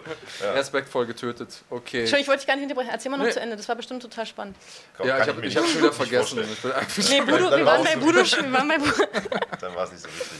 Äh, ja, was sagt Iron Punch MMA? Wie schaffst du es, das haben wir ja im Grunde auch schon fast so ein bisschen abgehakt, äh, wie schaffst du es, Judo, Sumo und MMA unter einen Hut zu kriegen? Hast du da separate Vorbereitungen? Ja, wahrscheinlich schon. Ne? Das Training unterscheidet sich doch, Ja. denke ich mal, schon stark. Ähm, wirst du jetzt aber auch wahrscheinlich ein bisschen einstellen, wenn du sagst, dein Fokus wird auf MMA liegen. Wirst du dann trotzdem nochmal den Judogi anziehen? Ja, na klar, den liebe ich. Das ist wie so ein, das ist schön. Das ist wie eine Jogger in der Judogi. Es ist toll. Das ist einfach irgendwie schön. Es gibt dir ein gutes Gefühl. Also ich meine, wirst du damit auch trainieren oder nur damit Na, also wenn wir jetzt zum Beispiel BJJ machen mit Guy, da habe ich ja auch meine, Ku meine Kutte. Der Ostberliner kommt durch. Mein Judogi an und äh, ja, ist schon schön. Also Okay. ich weiß nicht, kämpferisch wird es wahrscheinlich so dieses und letztes Jahr meine letzte Bundesliga-Saison sein. Und dann, also Judo, und dann ist auch erstmal gut, glaube ich. Dann habe ich echt viel Und Bundesliga. was ist, der, was ist der Mehrwert, den MMA dir bietet? Also hier die Frage von Emanuel oder Emanuel Kanga. Ähm, was, was reizt dich am MMA? Was ist denn, du kämpfen tust du ja jetzt schon, sagen wir mal, dein ganzes Leben. Ähm, aber was ist der Unterschied, dass du jetzt sagst, okay, jetzt Judo nicht mehr? Vielleicht, weil du da schon alles erlebt hast. Äh, und was ist das, was du hoffst, mehr zu erleben im MMA? Ist Also- das höhere Risiko oder die Vielseitigkeit? Das Risiko als ob. Gibt doch kein Risiko. Ich gebe doch kein Ach, ich sag's Risiko. nochmal, achtfacher Gesichtsbruch. Ja, ja. Also ehrlich gesagt, ist es eine total simple Antwort, denn im Judo wurden jetzt in den letzten zehn Jahren, sage ich mal, die Regeln nochmal gravierend umgestellt. Früher gab es ja Beinfasser, sogenannte Beinfasser. Äh, Tiguruma, zum Beispiel Kataguruma, äh, die Judo-Freunde da draußen, die wissen Bescheid. Ja. Und das wurde ja alles unterbunden. Also alles, was unterhalb des Obis, also unter des Gürtel, äh, unterhalb des Gürtels ist, wird jetzt als Hansokumake, als Strafe äh, verortet. Ja, du darfst du sofort abgrüßen und das war's mit dem Kampf. Fand ich blöd. Und deswegen hat mich MMA gereizt, weil ich eben jahrelang mein Technikprofil, mein Kämpferprofil darauf ausgerichtet habe. Ich war so Opferwürfe, nennt man das, äh, Spezialist. und fand es eben sehr gut. Und im MMA kannst du das eben machen. Zwar auf eine andere Art und Weise, aber es geht eben. Und, und, und dazu kommt, dass MMA eben so unglaublich vielseitig ist. Ne? Du kannst im Stand gewinnen, im Ja, Boden, klar. gut kannst du im Judo auch, aber du kannst eben noch, hast noch ein bisschen mehr Technikrepertoire. Ne? Du kannst ja auch mit Schlägen arbeiten und äh, ja. Ja. Also die Vielseitigkeit ja, letztlich. Auf jeden Fall. Spannend. So, also ein guter Grund, glaube ich. Ich um weiß das noch zu eine kleine Anekdote, so mein, was war so mein vierter Kampf, glaube ich. Ähm, ich war total aufgeregt. Das ist ja auch immer noch, also wenn du als Judoka geschlagen wirst, ist so, warum haust denn du mich? Was soll denn das? Äh, darf der das? Darfst du das? Und äh, bin dann reingegangen und dann ging die Tür zu und die quietschte wie Sau. So. Und ich so, Gott, oh Gott, jetzt gibt's kein, Wie so einem jetzt gibt's kein Jetzt Zurück. Dum, dum, dum, dum, dum. Jetzt gibt's kein Zurück mehr. Und das fand ich ganz schrecklich. So, ich muss jetzt hier ge- gewinnen und kämpfen, sonst komme ich hier nicht raus. Okay. Das ist ja tatsächlich eine gewisse mentale Stärke, die man dafür braucht. Und ähm, Überhaupt die Treppen hochzugehen. Ja, Auf die ja. Matte ist ja irgendwie ebenerdig. Und da hoch. Ja. Ja. definitiv. Und, Also äh, ich finde immer die Treppen runtergehen schwierig. Also wenn, wenn man einläuft in, zum Kampf und dann so einen Einlauf hat über eine Treppe, anderswo hat man irgendwo eine Rampe oder so, aber ähm, ist auch bei GMC oft so, dass die Leute dann die Treppe runtergehen beim Einlauf. Ich habe immer Angst, mich auf die Fresse zu legen. Und warum Und- konnte sie nicht kämpfen? Hat sie den Fuß gebrochen Ja, über die Treppe. genau, was ist das für eine bescheuerte Sache? Also du, du bereitest dich vor, alle deine Kumpels sind in der Halle, ähm, du denkst, okay, ja, jetzt hier endlich Weight Cut gemacht, all den Kram, die ganze Arbeit erledigt, du bist auf dem Weg zum Cage und dann knickst du um. Oder, oder brichst dir irgendwas. Ist ja hier ähm, El Kukui, wie heißt der gute Mann nochmal? Tony Ferguson. Tony Ferguson ist passiert jetzt nicht auf dem Weg zum, äh, zum, äh, zum Cage, aber auch in, bei einer Promo-Veranstaltung über ein Kabel gestolpert. Also ein, das ist so einer meiner Albträume und deswegen sehe ich wahrscheinlich auch immer vollkommen Banane aus auf dem Weg zum Cage, weil ich immer Angst habe, jetzt ja keinen Fuß falsch setzen. Ähm, Habe ich tatsächlich auch schon mal gesehen in Magdeburg bei einer Veranstaltung. Es ist ein Kickboxkampf, der Typ kommt raus, rutscht auf der Rampe aus, knickt sich den Fuß um. Oh, du Horror, was. Ja. Horror. Also, Überleg mal die Vorbereitung, alles, was du so. Oh, ja, schrecklich. katastrophal. Also ein bisschen äh, vielleicht nochmal äh, an die Veranstalter da keine draußen. Treppen, keine Rampen. Keine- Alter, keine fahrt die Leute Treppen. am besten raus. Ge- äh, gerade Rollstuhl. Ich, ich hatte mal auf einer Veranstaltung, die war Open Air, äh, Mixfight Gala. Das, äh, da war ich als Betreuer unterwegs und ähm, es hat natürlich geregnet, wir sind ja in Deutschland, und, aber nur der Cage, nur der Ring, der war überdacht und alles außerhalb vom Ring nicht. Das heißt, selbst, selbst die Punktrichter, die um die Tische saßen, um, um, den, um den Ring, die saßen im Regen und diese Rampe, die hatten eine Rampe, wo du einfach drüber gegangen bist, aber da lagen natürlich überall die Kabel von, äh, von den Lichtern und äh, von den ganzen Spots. Und du hast, bis da, da stand das Wasser drin und du hast echt Angst gehabt, wir laufen über diesen Steg und kriegen einen Stromschlag oder so. Ist nicht passiert am Ende des Tages. Aber ähm, ja, also dieser Einlauf ist definitiv ein Faktor, muss man, muss man sagen. Apropos Einlaufen. Ist Ich ja auch dachte jetzt, du sagst, wir verpassen uns jetzt einen Einlauf. Oh nein, keine Sorge. Vielleicht später. Nein. Äh, ist ja auch immer so mit dem Song, mit der Songwahl, ne? Wenn du dein Publikum hast, deine Fans, was hast du für einen Song? Kannst Und die hast Leute du ja im mitreißen. Judo auch nicht, ne? Nee. Ja. Nee, genau. im MMA tatsächlich, Was ja. hast du für Musik? Bis Eher jetzt, bin ich, bis jetzt bin ich immer mit Rammstein eingelaufen. welches Lied? Sonne. Mann gegen Mann. Ah, nee. Mann Mann. Rammstein Sonne, sehr gut. Also doch eher die härtere. Bist du so eine, die sich aufputschen muss vor dem Kampf oder eine, die man eher runterholen muss? Sowohl als auch. Wie geht das denn? Also ich muss natürlich, ich muss erstmal, also ich bin ja also nervöser Typ so äh, von Hause aus, sage ich mal. Also aufgeregt schon noch. Schon aufgeregt Ja. und dann, wenn ich mich erwärme, geht's. Beim ersten, bei der ersten Berührung mit dem Trainer auch oder mit Pratzenarbeit geht's dann voll, ne? Und beim Dehnen bin ich dann so ganz entspannt, auf einmal geht's. Und in den IMAF-Turnieren war es ja auch immer so, dann bist du ja da hinten in der Warm-Up-Area und keine Ahnung, und dann, äh, um damit alles mit der TV-Übertragung und so auch stattfindet, müssen die ja schon drei Kämpfe vorher und Dorney Germany aufrufen Ja, ja. und ich dann so, oh Gott, jetzt. Und dann stehst du da noch 10 Minuten. Jetzt, ja, Viertelstunde. wenn es mal reicht. Ja. Und dann wirst du halt kalt. Das ist ganz, ganz schrecklich, finde ich, wenn du dann so versteinert, weil du so kalt wirst. Ja, Genau. das ist extrem wichtig. Also das vielleicht auch nochmal für, für kleinere Veranstalter. Ihr müsst das echt gut organisieren, wann ihr diese Kämpfer rausholt mit dem Kämpfertaxi, weil wenn du da 20 Minuten hinten stehst, ist das absolut nicht cool und äh, Nee. das, das hat man leider sehr, sehr häufig bei Veranstaltungen. Genau, dann ist man und man hat sich vorher schon vielleicht dreimal aufgewärmt, weil das heißt, Genau. oh, du bist in 10 Minuten dran Genau. und dann, ah nee, wir haben jetzt auch noch eine Pause. Ja, genau. Ah, jetzt kommt noch der Live-Gig zwischendurch. Ja. Katastrophe. Und da ist es natürlich schöner, je, je höher man kommt. Du steigst jetzt natürlich auch relativ weit oben ein, bist direkt bei einer professionellen Veranstaltung. GMC hat viele Ver äh, Veranstaltungen schon gemacht, kennt sich aus. Äh, es gab, hat einen professionellen Ablauf. Das heißt, man weiß schon vorher ungefähr, wann man dran ist, so auf, ja, sag ich mal, so 10 Minuten genau. Das ist großartig, den ganzen Kram andersrum. Katastrophe. Ähm, wir haben jetzt gerade noch eine sozusagen live eine Frage reingekommen von Elias Kopp. One FC oder UFC? Wahrscheinlich spielt darauf an, wenn du dir das aussuchen könntest, wenn du jetzt sozusagen ähm, einen Wunsch frei hättest vom Genie. Wo würdest du lieber kämpfen? One FC oder UFC? UFC. UFC? Ja, weil einfach ähm, Ronda Rousey Fußstapfen. Ja, der Prestige ist wahrscheinlich einfach noch ein bisschen höher, aber ich glaube, dass das äh, One langsam auch ein bisschen aufholt. Die haben auch äh, sehr viele gute Frauen auch. Ähm, von daher glaube ich, ist das gar nicht mal so eine schlechte Adresse. Aber klar, UFC ist natürlich der größere Name. Ne? UFC ist ja das, womit alles irgendwie begonnen hat, ne? So, Ja. Ja. we have no rules. Genau. Der No Holds Barred. Genau, Ja. ganz am Anfang. Aber eine UFC ist halt einfach das, wofür man ja auch, glaube ich, dann so gebrannt hat, ganz am Anfang, als man sich dem mal äh, hingegeben hat. Und Seit wann guckst du aktiv? UFC? Wann hast du das erste Mal davon erfahren? Oh, fuck, das gibt's und, und hast dir das äh, angeguckt und dachtest dir, oh wow. Mm, Warte mal, wie alt bin ich jetzt? Hm, 2012. Ja. Und damals habe ich noch gedacht, oh, war ich ja noch so im Judo-Zoom. Was sind So. das für Verrückte? Was sind, ja, was sind das für verrückt? Was machen die denn da? Was soll das? Weißt du noch, welchen ersten Kampf, äh, was der erste Kampf war, den du gesehen hast? Nee, tatsächlich nicht. Das äh, le- leidet ein bisschen an Demenz manchmal. Ja, zu viel, zu viel auf dem Kopf schon. Nein, das will ich nicht sagen. Ähm, da oben war noch eine Frage von KDK King, glaube ich, ist der Kollege. Der ist auf jeden Fall immer fleißig am Zuschauen und am Fragen stellen. Also Props erstmal an dich. Äh, da ist er, KDK King, genau. Der fragt, äh, wie du dich als Frau so im, im Kampfsport fühlst. Das haben wir ja schon mal ein bisschen abgehakt. Und ob du das für immer machen willst. Also ich glaube, da ist eher gemeint, wie lange willst du das noch machen? Und ich würde damit vielleicht gleich mal noch eine Frage von mir verknüpfen. Ähm, du bist ja jetzt schon viel in den Medien unterwegs, hast das vorhin auch schon so ein bisschen anklingen klingen lassen, bist Journalistin, Sportjournalistin im weitesten Sinne. Ähm, hast du schon so eine, ich will nicht sagen Exit-Strategie im Hinterkopf, aber etwas im Hinterkopf? Jetzt geht's doch erstmal richtig los. Jetzt geht erstmal los, genau so sieht's aus, deswegen wollte ich das Wort eigentlich auch gar nicht in den Mund nehmen. Aber äh, hast du schon so Pläne, was, was du danach machen möchtest? Also wir haben dich da auf Instagram ja kommentieren sehen, äh, wir haben dich auch Interviews machen sehen schon äh, Backstage mit den Kämpfern. Ist das was, wo du sagst, da siehst du dich in Zukunft? Ja. Ich möchte sehr gerne natürlich meinen Sport und mein ja, mein Beruf ist es ja doch. Ich möchte meinen Sport und meinen Beruf gern verknüpfen. Und natürlich bin ich gern Kommentatorin, Reporterin, Aufsagerin, Ringsprecherin. Finde ich, finde ich super. Und äh, natürlich vielleicht irgendwann mal Tagesthemen. Tagesthemen sogar. Ja, so eine, Tagesthemen. ohne Scheiß, wenn die Kamera kommt, bin ich oft ganz akkurat und äh, so, Mhm. ne? Aber es macht mir alles Spaß. Ich mag, ich mag, ich mag die ganzen Rollen eigentlich. Karin Mioska-mäßig dann. Also, Tagesthemensprecherin. Wir leben, nochmal, Genie ist noch da, ne? Einen Wunsch hatten wir ja schon, UFC. Äh, zweiter Wunsch, du bist Tagesthemensprecherin. Was würdest du anders machen?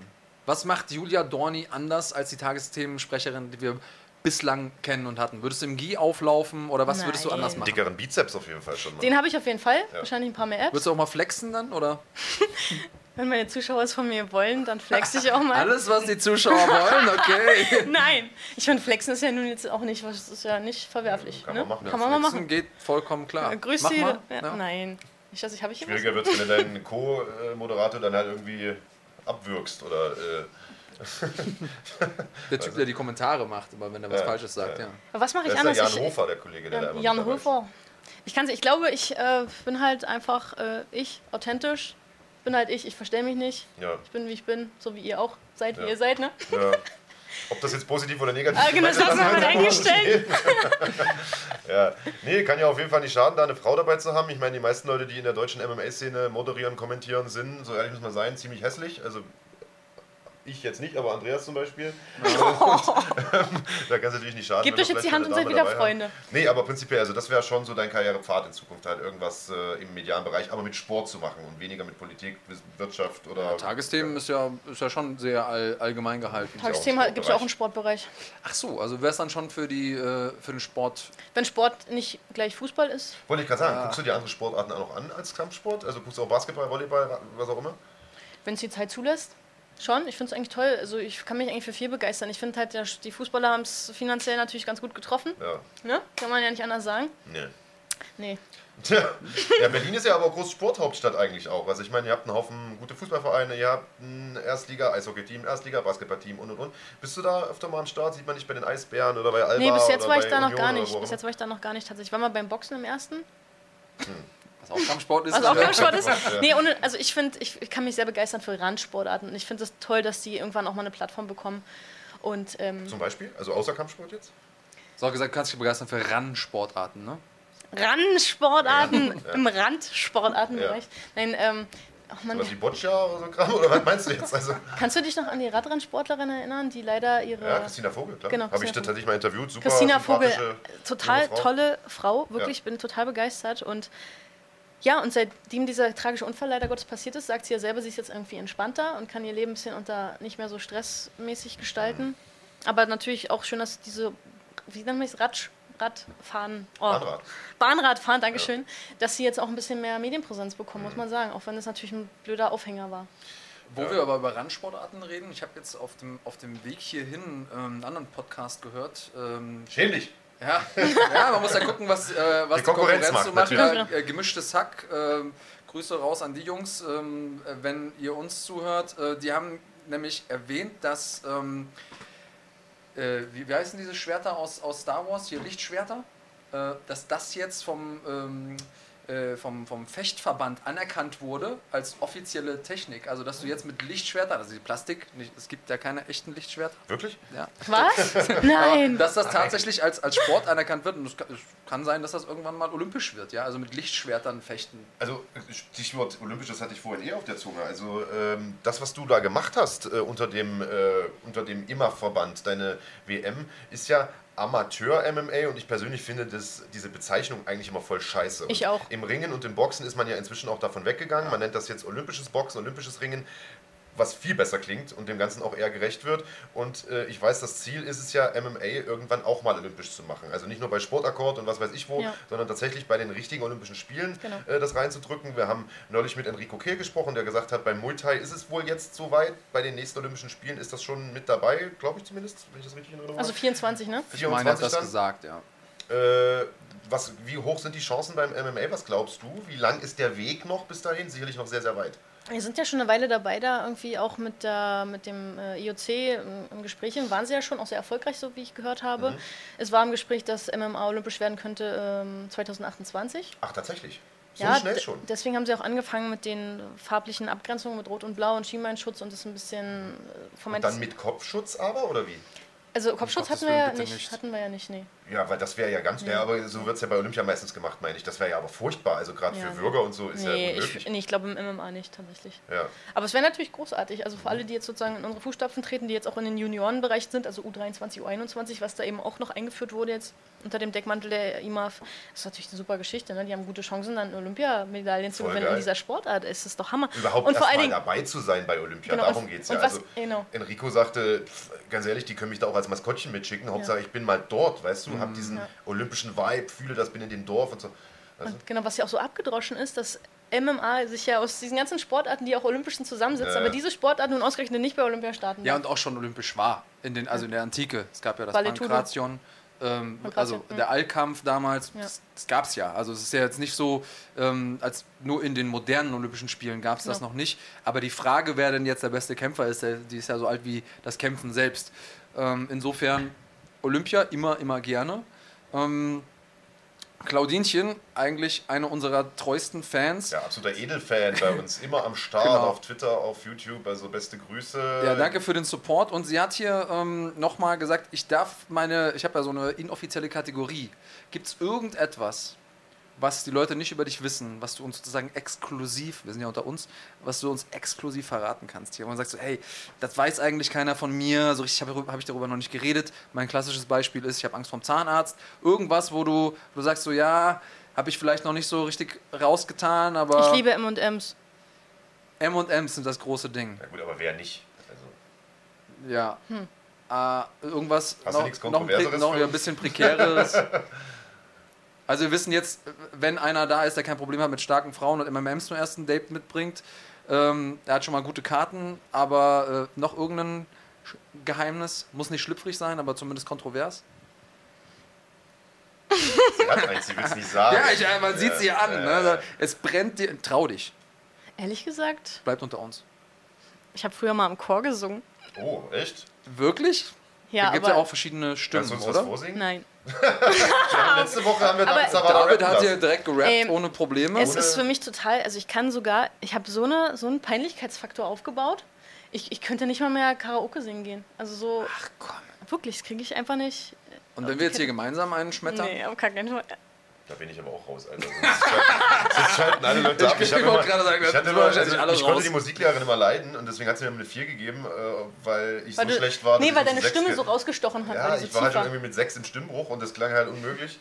Deswegen, äh, Ja, deine, deine Stimme ist tatsächlich gut. Aber das ist jetzt nicht, obwohl doch so eine sehr, sehr bassige Stimme tatsächlich. ja, aber wir hatten halt nie äh, Lieder von Barry White, sondern meistens halt irgendwie das Heidenröslein. Im Frühtau zu Berge. Mit dem Heidenröslein äh, wird bei mir halt nicht so. Und dann hatte ich immer eine 4 in Musik. War nicht so gut. Ja. Was gibt's denn über euch zu wissen, was noch keiner weiß? Also Zahnarzt zählt nicht. Zahnarzt zählt nicht? Okay, ich habe Angst im Dunkeln. Tatsächlich. Also, hab jetzt, echt- also nur wenn du auf der Straße alleine unterwegs bist, ist es dunkel oder, oder auch zu Hause.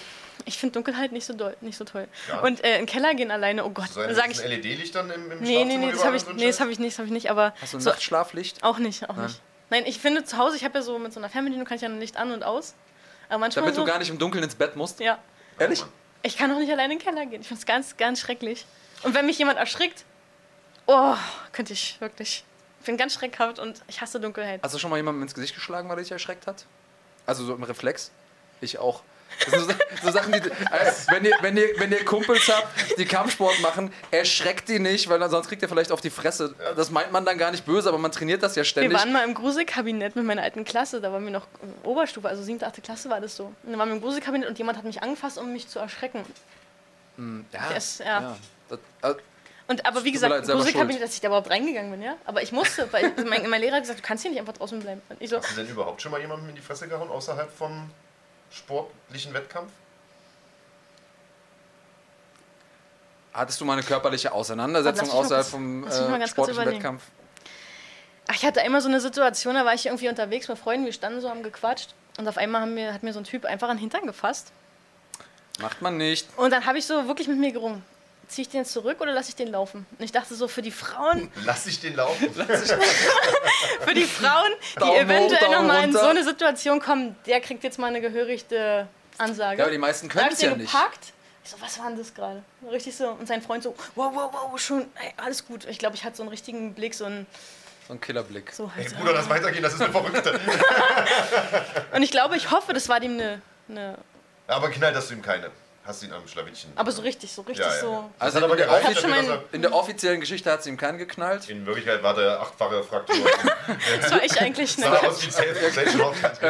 Äh, Jungs, also nicht einfach irgendwelchen wildfremden Mädels an den Po packen. Nee, das macht man nicht schon gar nicht, wenn sie MMA-Weltmeisterin sind, dann kann das Nee, da hinten los. egal wann. Wer, war das nicht neulich irgendeine brasilianische UFC-Kämpferin, der jemand irgendwie auch die Handtasche klauen wollte oder sowas? Und die hat ihn zerlegt. mordsmäßig zerlegt, ja. Ja. Genau, Find also auch cool. das vielleicht ein, äh, ein, Pro-Argument für MMA, wenn die Leute sehen, okay, auch Frauen können kämpfen, überlegen sie sich vielleicht zweimal, ob sie, ob sie nicht vielleicht äh, eine Frau angehen, weil es könnte ja eine Kämpferin sein. Ja. Ähm, groß, großes Ding. Marc, äh, du bist ja jetzt gro groß drüber gegangen. Was bist du denn nicht über dich, Schlüpfriges? Erzähl mal was. Aus dem Hause Bergmann. Aber geh ruhig nah ans Mikrofon. Das ausnahmsweise will ich das mal hören. Fliege einmal im Jahr nach Indonesien, um äh, dort im Orang-Utan-Puff zu vögeln. Das ist kein Oh Geheimnis, Gott, das ich sieht muss man dir los. an. Hier gibt es tatsächlich die Dinger, also ist kein, kein Witz, äh, Ja, ist mega da- schrecklich. Äh, gibt es auch in googeln. Deutschland tatsächlich. Tatsächlich? Ja, Was da ich- Menschen Sex mit Affen?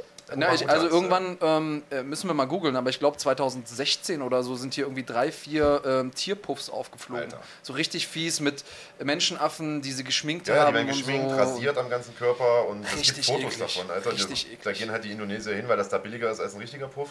Und Oh diese mein Affen Gott. leiden extremste Qualen, sind da halt angekettet und äh, sind ja emotional so ähnlich wie wir Menschen auch und, und gehen da auch dran zugrunde an den Depressionen, werden ja quasi vergewaltigt. Das ist extrem äh, grausam, also ich mache mir auch keine Witze drüber.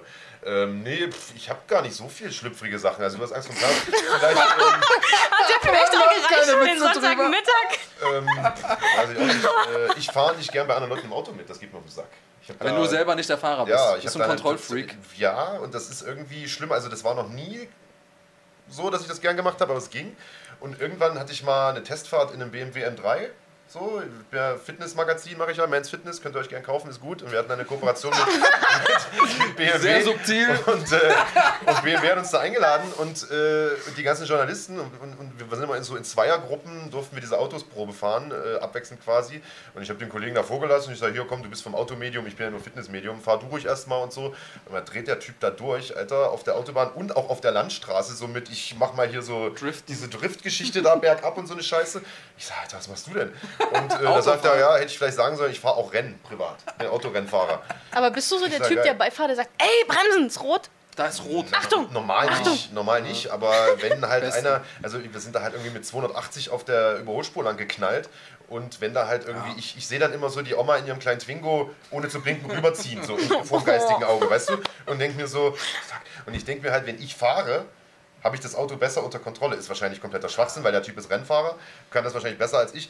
Aber seitdem habe ich voll einen weggekriegt und äh, mittlerweile, ich bin super ungerne Beifahrer. Hasse Deswegen fährst du nur noch Zug jetzt. Ich fahr Und da geht's aber, Zug. ja? Da lässt du den Zugführer fahren. Zug ist mir Latte, da denke ich mir. Gehst du nicht mal klopfen und sagst, hallo, ich irgendwo würd gern mal- reinknallen, Ich Da kann auch keine Oma mit dem Twingo, obwohl, naja. Naja. Manche War Omas da nicht haben neulich irgendwie ein Auto in, in, in einem Shoppingcenter drin? Ja, so, ja, du meinst, kommen auch, kommen auch auf die Schienen. Ja. Tatsächlich, was ich beim Autofahren habe, ich habe so ein paar Neurosen.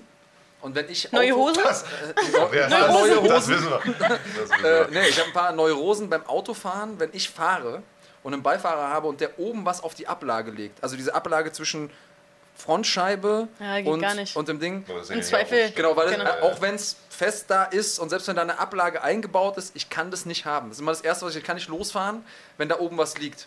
Also wenn die Leute irgendwie ins Auto sich setzen, da oben was ablegen, sich anschnallen. Ich fahre nicht los, bevor die das dann nicht runtergenommen haben. Das ist so ein Ding. Im ich Zweifel beschleunigt es ja auch um, um Meilen, ja, und dann kannst du dir damit so ein Ding in den Kopf schießen und hast einfach ein Loch im Kopf. Wenn du Ja, also ist gar nicht der Sicherheitsaspekt, das ist mir vollkommen egal. Ich habe auch ungesicherte Ladung im Kofferraum, alles wurscht, aber, aber vorne darf nichts liegen. Ungesicherte Ladung. Es knallt ja aber auch nichts nach hinten, wenn ihr bremst. Es knallt ja Richtung Scheibe, aber trotzdem. Ja, aber wie ich beschleunige, das muss man, muss man dem Gast auch mal du bist zuhören. einfach zu krass für die Umwelt. Ja. ja. Komm, stell noch ein paar Fragen. Äh, ja, ich glaube, wir sind mit dem. Ähm, äh, ja, Emanuel äh, Kanga hatte nochmal gefragt, ähm, wie ist die Umstellung von Judo zum MMA? Welche Teildisziplin fällt dir am schwersten? Also, wahrscheinlich ist hier Anspielung auf. Äh, ja, A, haben wir schon über die Jacke gesprochen. Was ist, wenn die Jacke nicht da ist? Und ähm, wie, welche Teildisziplin fällt dir am schwersten, die du jetzt neu dazulernen musstest ne, im MMA? Also ich hatte am Anfang totales Überwindungsproblem mit dem Boxen, jemanden ins Gesicht zu schlagen sozusagen. Ja, Mhm. das war so, oh Gott, Hilfe. Und auch in meinen, meinen ersten Kämpfen habe ich so gewartet, bei, nach dem Abgrüßen, okay, warte mal auf die erste Reaktion, dann kann ich irgendwie auch, weil der hat ja angefangen, kann ich ja mitmachen. Bevor, also du brauchst jetzt den ersten Schlag? Ja, aber jetzt ist es auch, ähm, ich bin ganz doll für Fair Play, muss ich sagen. Das finde ich richtig gut und wichtig, auch wenn man abgrüßt, dann erwarte ich nicht, dass ich gleich ein Ding in die Fresse kriege. Das hasse ich nämlich. Finde ich, dann brauchen wir Ja. auch nicht abklatschen, weißt du?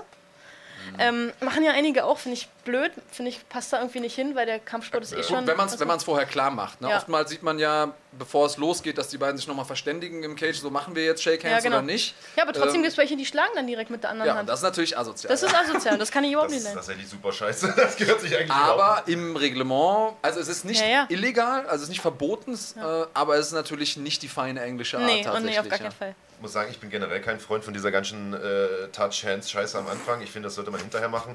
Ich verstehe es aber auch, also ich kenne es noch aus meiner Zeit, ich habe es ganz gern gemacht, weil man so, finde ich, einen, einen ruhigeren Einstieg in den Kampf hat. Man vermeidet ja, dass der Gegner sofort rausgestürmt kommt, wenn du erstmal abtouchst, dann, weißt du, aber ich bin eigentlich gar nicht so ein großer Übrigens, Freund um dieses, um dieses, weil ich, ich bin ja auch so ein Mensch, der quasi den Körperkontakt irgendwie mal kurz braucht. So als Judoka hast du das irgendwie so, ne? Das heißt, ich gehe rein in den Cage und äh, wenn ich als zweites reingehe, dann äh, mache ich meine Runde und schlage mit dem meinen Gegner auf jeden Fall auch schon ab. Damit Mhm, okay. ist das erste Mal so, okay, ist ja ein Mensch, ist ja keine Kontakt Maschine, alles. Kontakt. Mhm. Und dann ist für mich im Kopf auch irgendwie alles äh, klar. Dir denn, also okay, du sagst, es fiel dir schwer, andere ins Gesicht zu hauen. Fiel es dir denn schwer, ins Gesicht gehauen zu werden im Training das erste Mal, als du die erste Bombe gekriegt hast? Hast du gedacht, oh, alter Schwede?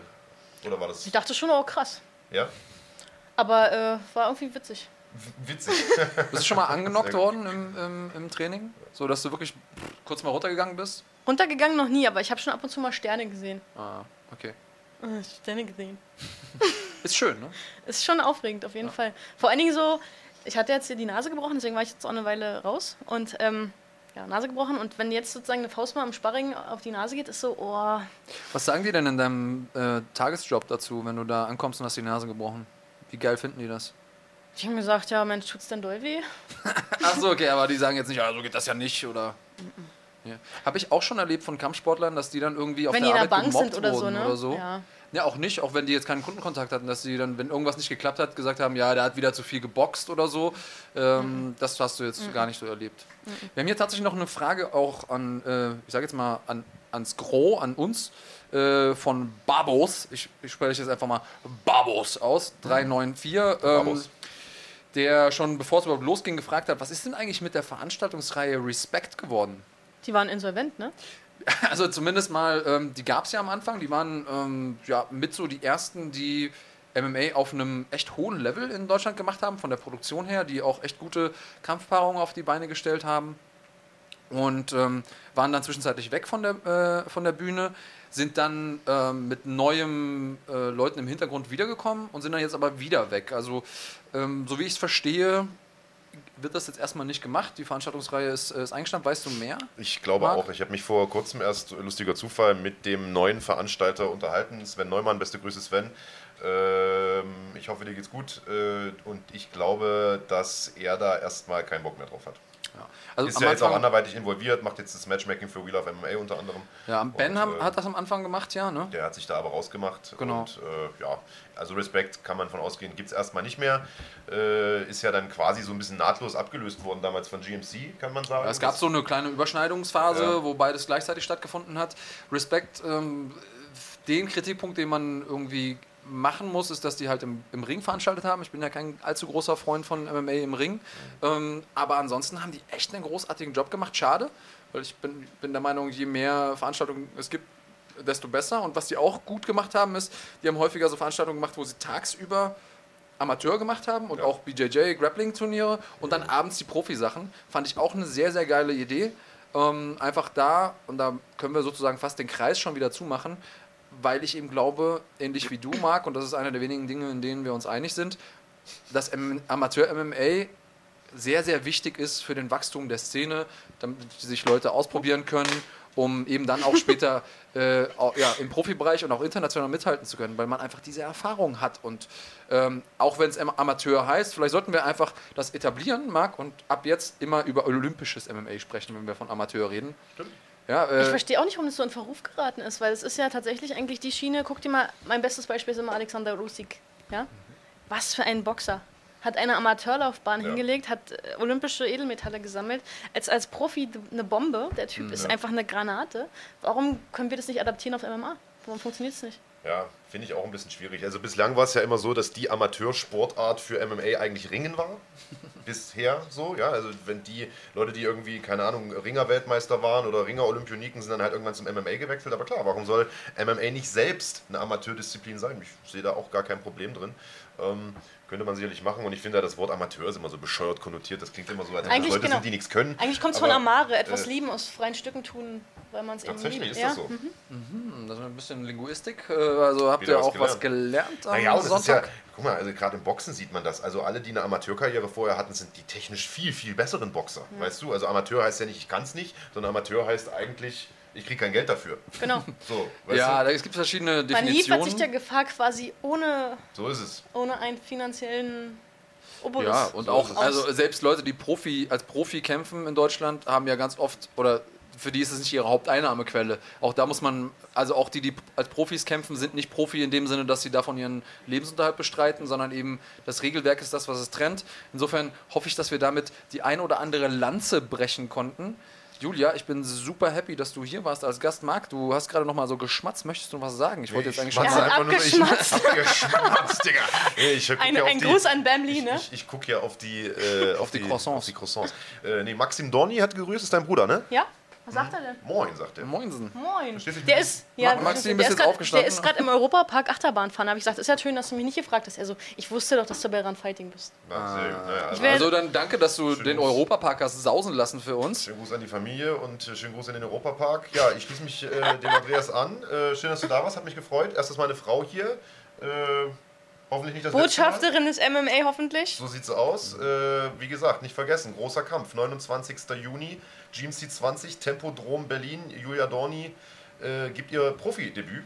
Genau. Und da freuen wir uns riesig Und wenn ihr drauf. noch Tickets braucht, unter dem Promocode Julia GMC20. Ähm, Zusammengeschrieben? genau, also Julia, ne? großes J, GMC groß und 20 halt, wie man eine Zahl schreibt. also idiotensicher. Bei Eventim gibt's das, ne? Eventim, genau. Bei Eventim. Würde ich mich sehr freuen, wenn ihr uns da supportet. Gibt's noch Tickets. Äh, generell super besetzte Veranstaltungen. Stefan Pütz wird seinen Titel, äh, Titel verteidigen. Ist Sein- jetzt erst äh, seine in Tüte. Den, seine Tüte äh, ist jetzt erst in den letzten Tagen bekannt geworden. Dessen sein Teamkollege Max Koga äh, auch am Start. Der äh, wird versuchen, sich eine Titelchance zu erarbeiten gegen Damien Lapilus und äh, davon abgesehen ein ganzer Haufen äh, weiterer super Paarungen. Sascha Sharma ist am Start. Äh, Anatoly Baal ist am Start, die Aslaner Brüder sind am Start, Felix Schifffahrt ist am Start. Also es ist eine Fightcard, die sich definitiv sehen lassen kann. Ähm, kommt hin, supportet das. Das Gibt Ganze einen wird kleinen Wermutstropfen. Hast du jetzt nicht erwähnt. Wenn ihr das euch anguckt, ähm, dann müsst ihr auch Marks Gesicht ertragen. Das wird tatsächlich. Ich wollte gerade sagen, ihr seid natürlich auch dabei. Wir werden äh, auch am Start sein, der Andreas leider auch. Äh, wir werden das Ganze kommentieren. Die komplette Veranstaltung gibt es live auf runfighting.de ab 19 Uhr und ab 23 Uhr gibt es die Hauptkämpfe live im deutschen Fernsehen auf Pro7 Max. Und nicht nur die Hauptkämpfe, Julia, sondern vielleicht auch dich im Anschluss. Es werden die Highlights dann noch zusammengeschnitten und dein Kampf kann ja nur ein Nee, Highlight mich werden. gibt es auch tatsächlich. Es gibt ja den Main Event, den Co-Main Event Ja. und den Kampf davor habe ich. Und das heißt, du bist der live auch mit Ja. drin? Achso, das steht schon fest. Ja, umso besser. Aber es wäre trotzdem schön, wenn ihr alle persönlich Ah, kommt. no Ja, pressure. No pressure, just saying. Ja, aber wenn ihr, sagen wir mal, jetzt aus dem Saarland kommt, da äh, ist es vielleicht ein bisschen weit bis Berlin, dann guckt euch im Fernsehen an. Wenn es nicht so weit für euch ist, dann holt euch ein Ticket. Äh, auf jeden Fall lohnt sich das. Ja, Julia, wenn du noch irgendwas loswerden möchtest, das letzte Wort gehört bei uns äh, in der Regel dem Gast.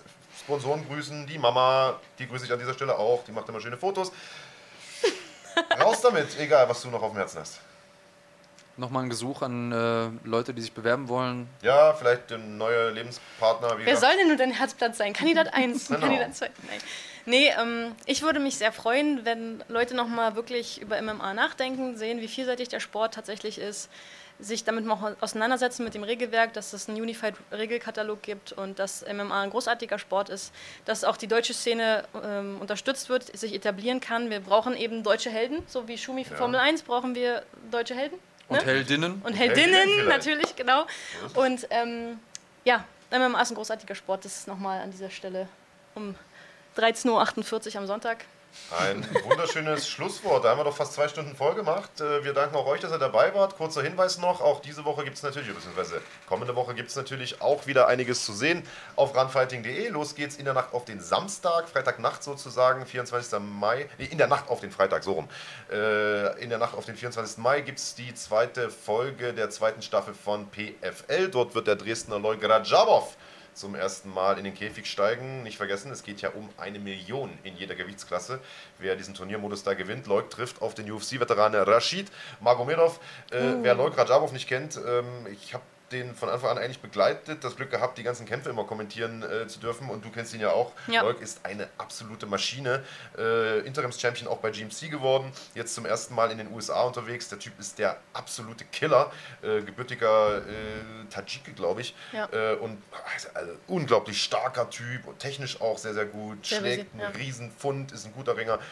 Hat gute Chancen, das Turnier zu gewinnen, unterstützt ihn, äh, ist unser deutscher Vertreter im weitesten Sinne. Genau. Ähm, Samstag gibt es dann Kickboxen live aus Monza, Octagon, äh, auch äh, zu sehen bei runfighting.de. Und dann am Sonntag, dem 26. Mai, wieder unseren Schlagwort-Podcast mit dem jungen Mann hier drüben, mit mir Und mit Jonas Bildstein. und mit Jonas Bielstein. Der hat schon zugesagt, wird kommen und äh, freue ich mich sehr drauf, weil dann ist endlich mal äh, jemand hier, den ich mag. Ja, der Oh, was mich, soll denn das jetzt äh, heißen? Gestern Abend ganz zärtlich am Hinterkopf, am Hinterkopf gekrault, der Jonas Bildstein. Der war als Betreuer von, von ein paar Kämpfern bei einer Veranstaltung, äh, auf der ich war. Also beste Grüße an dich, Jonas. Das Kraulen äh, gibt es dann zurück nächste Woche. Julia, danke, dass du da warst. Ich hoffe bald wieder. Viel Erfolg. Wir sehen uns in Berlin. Genau. Wenn nicht vorher. Tschüss. Ciao, ciao.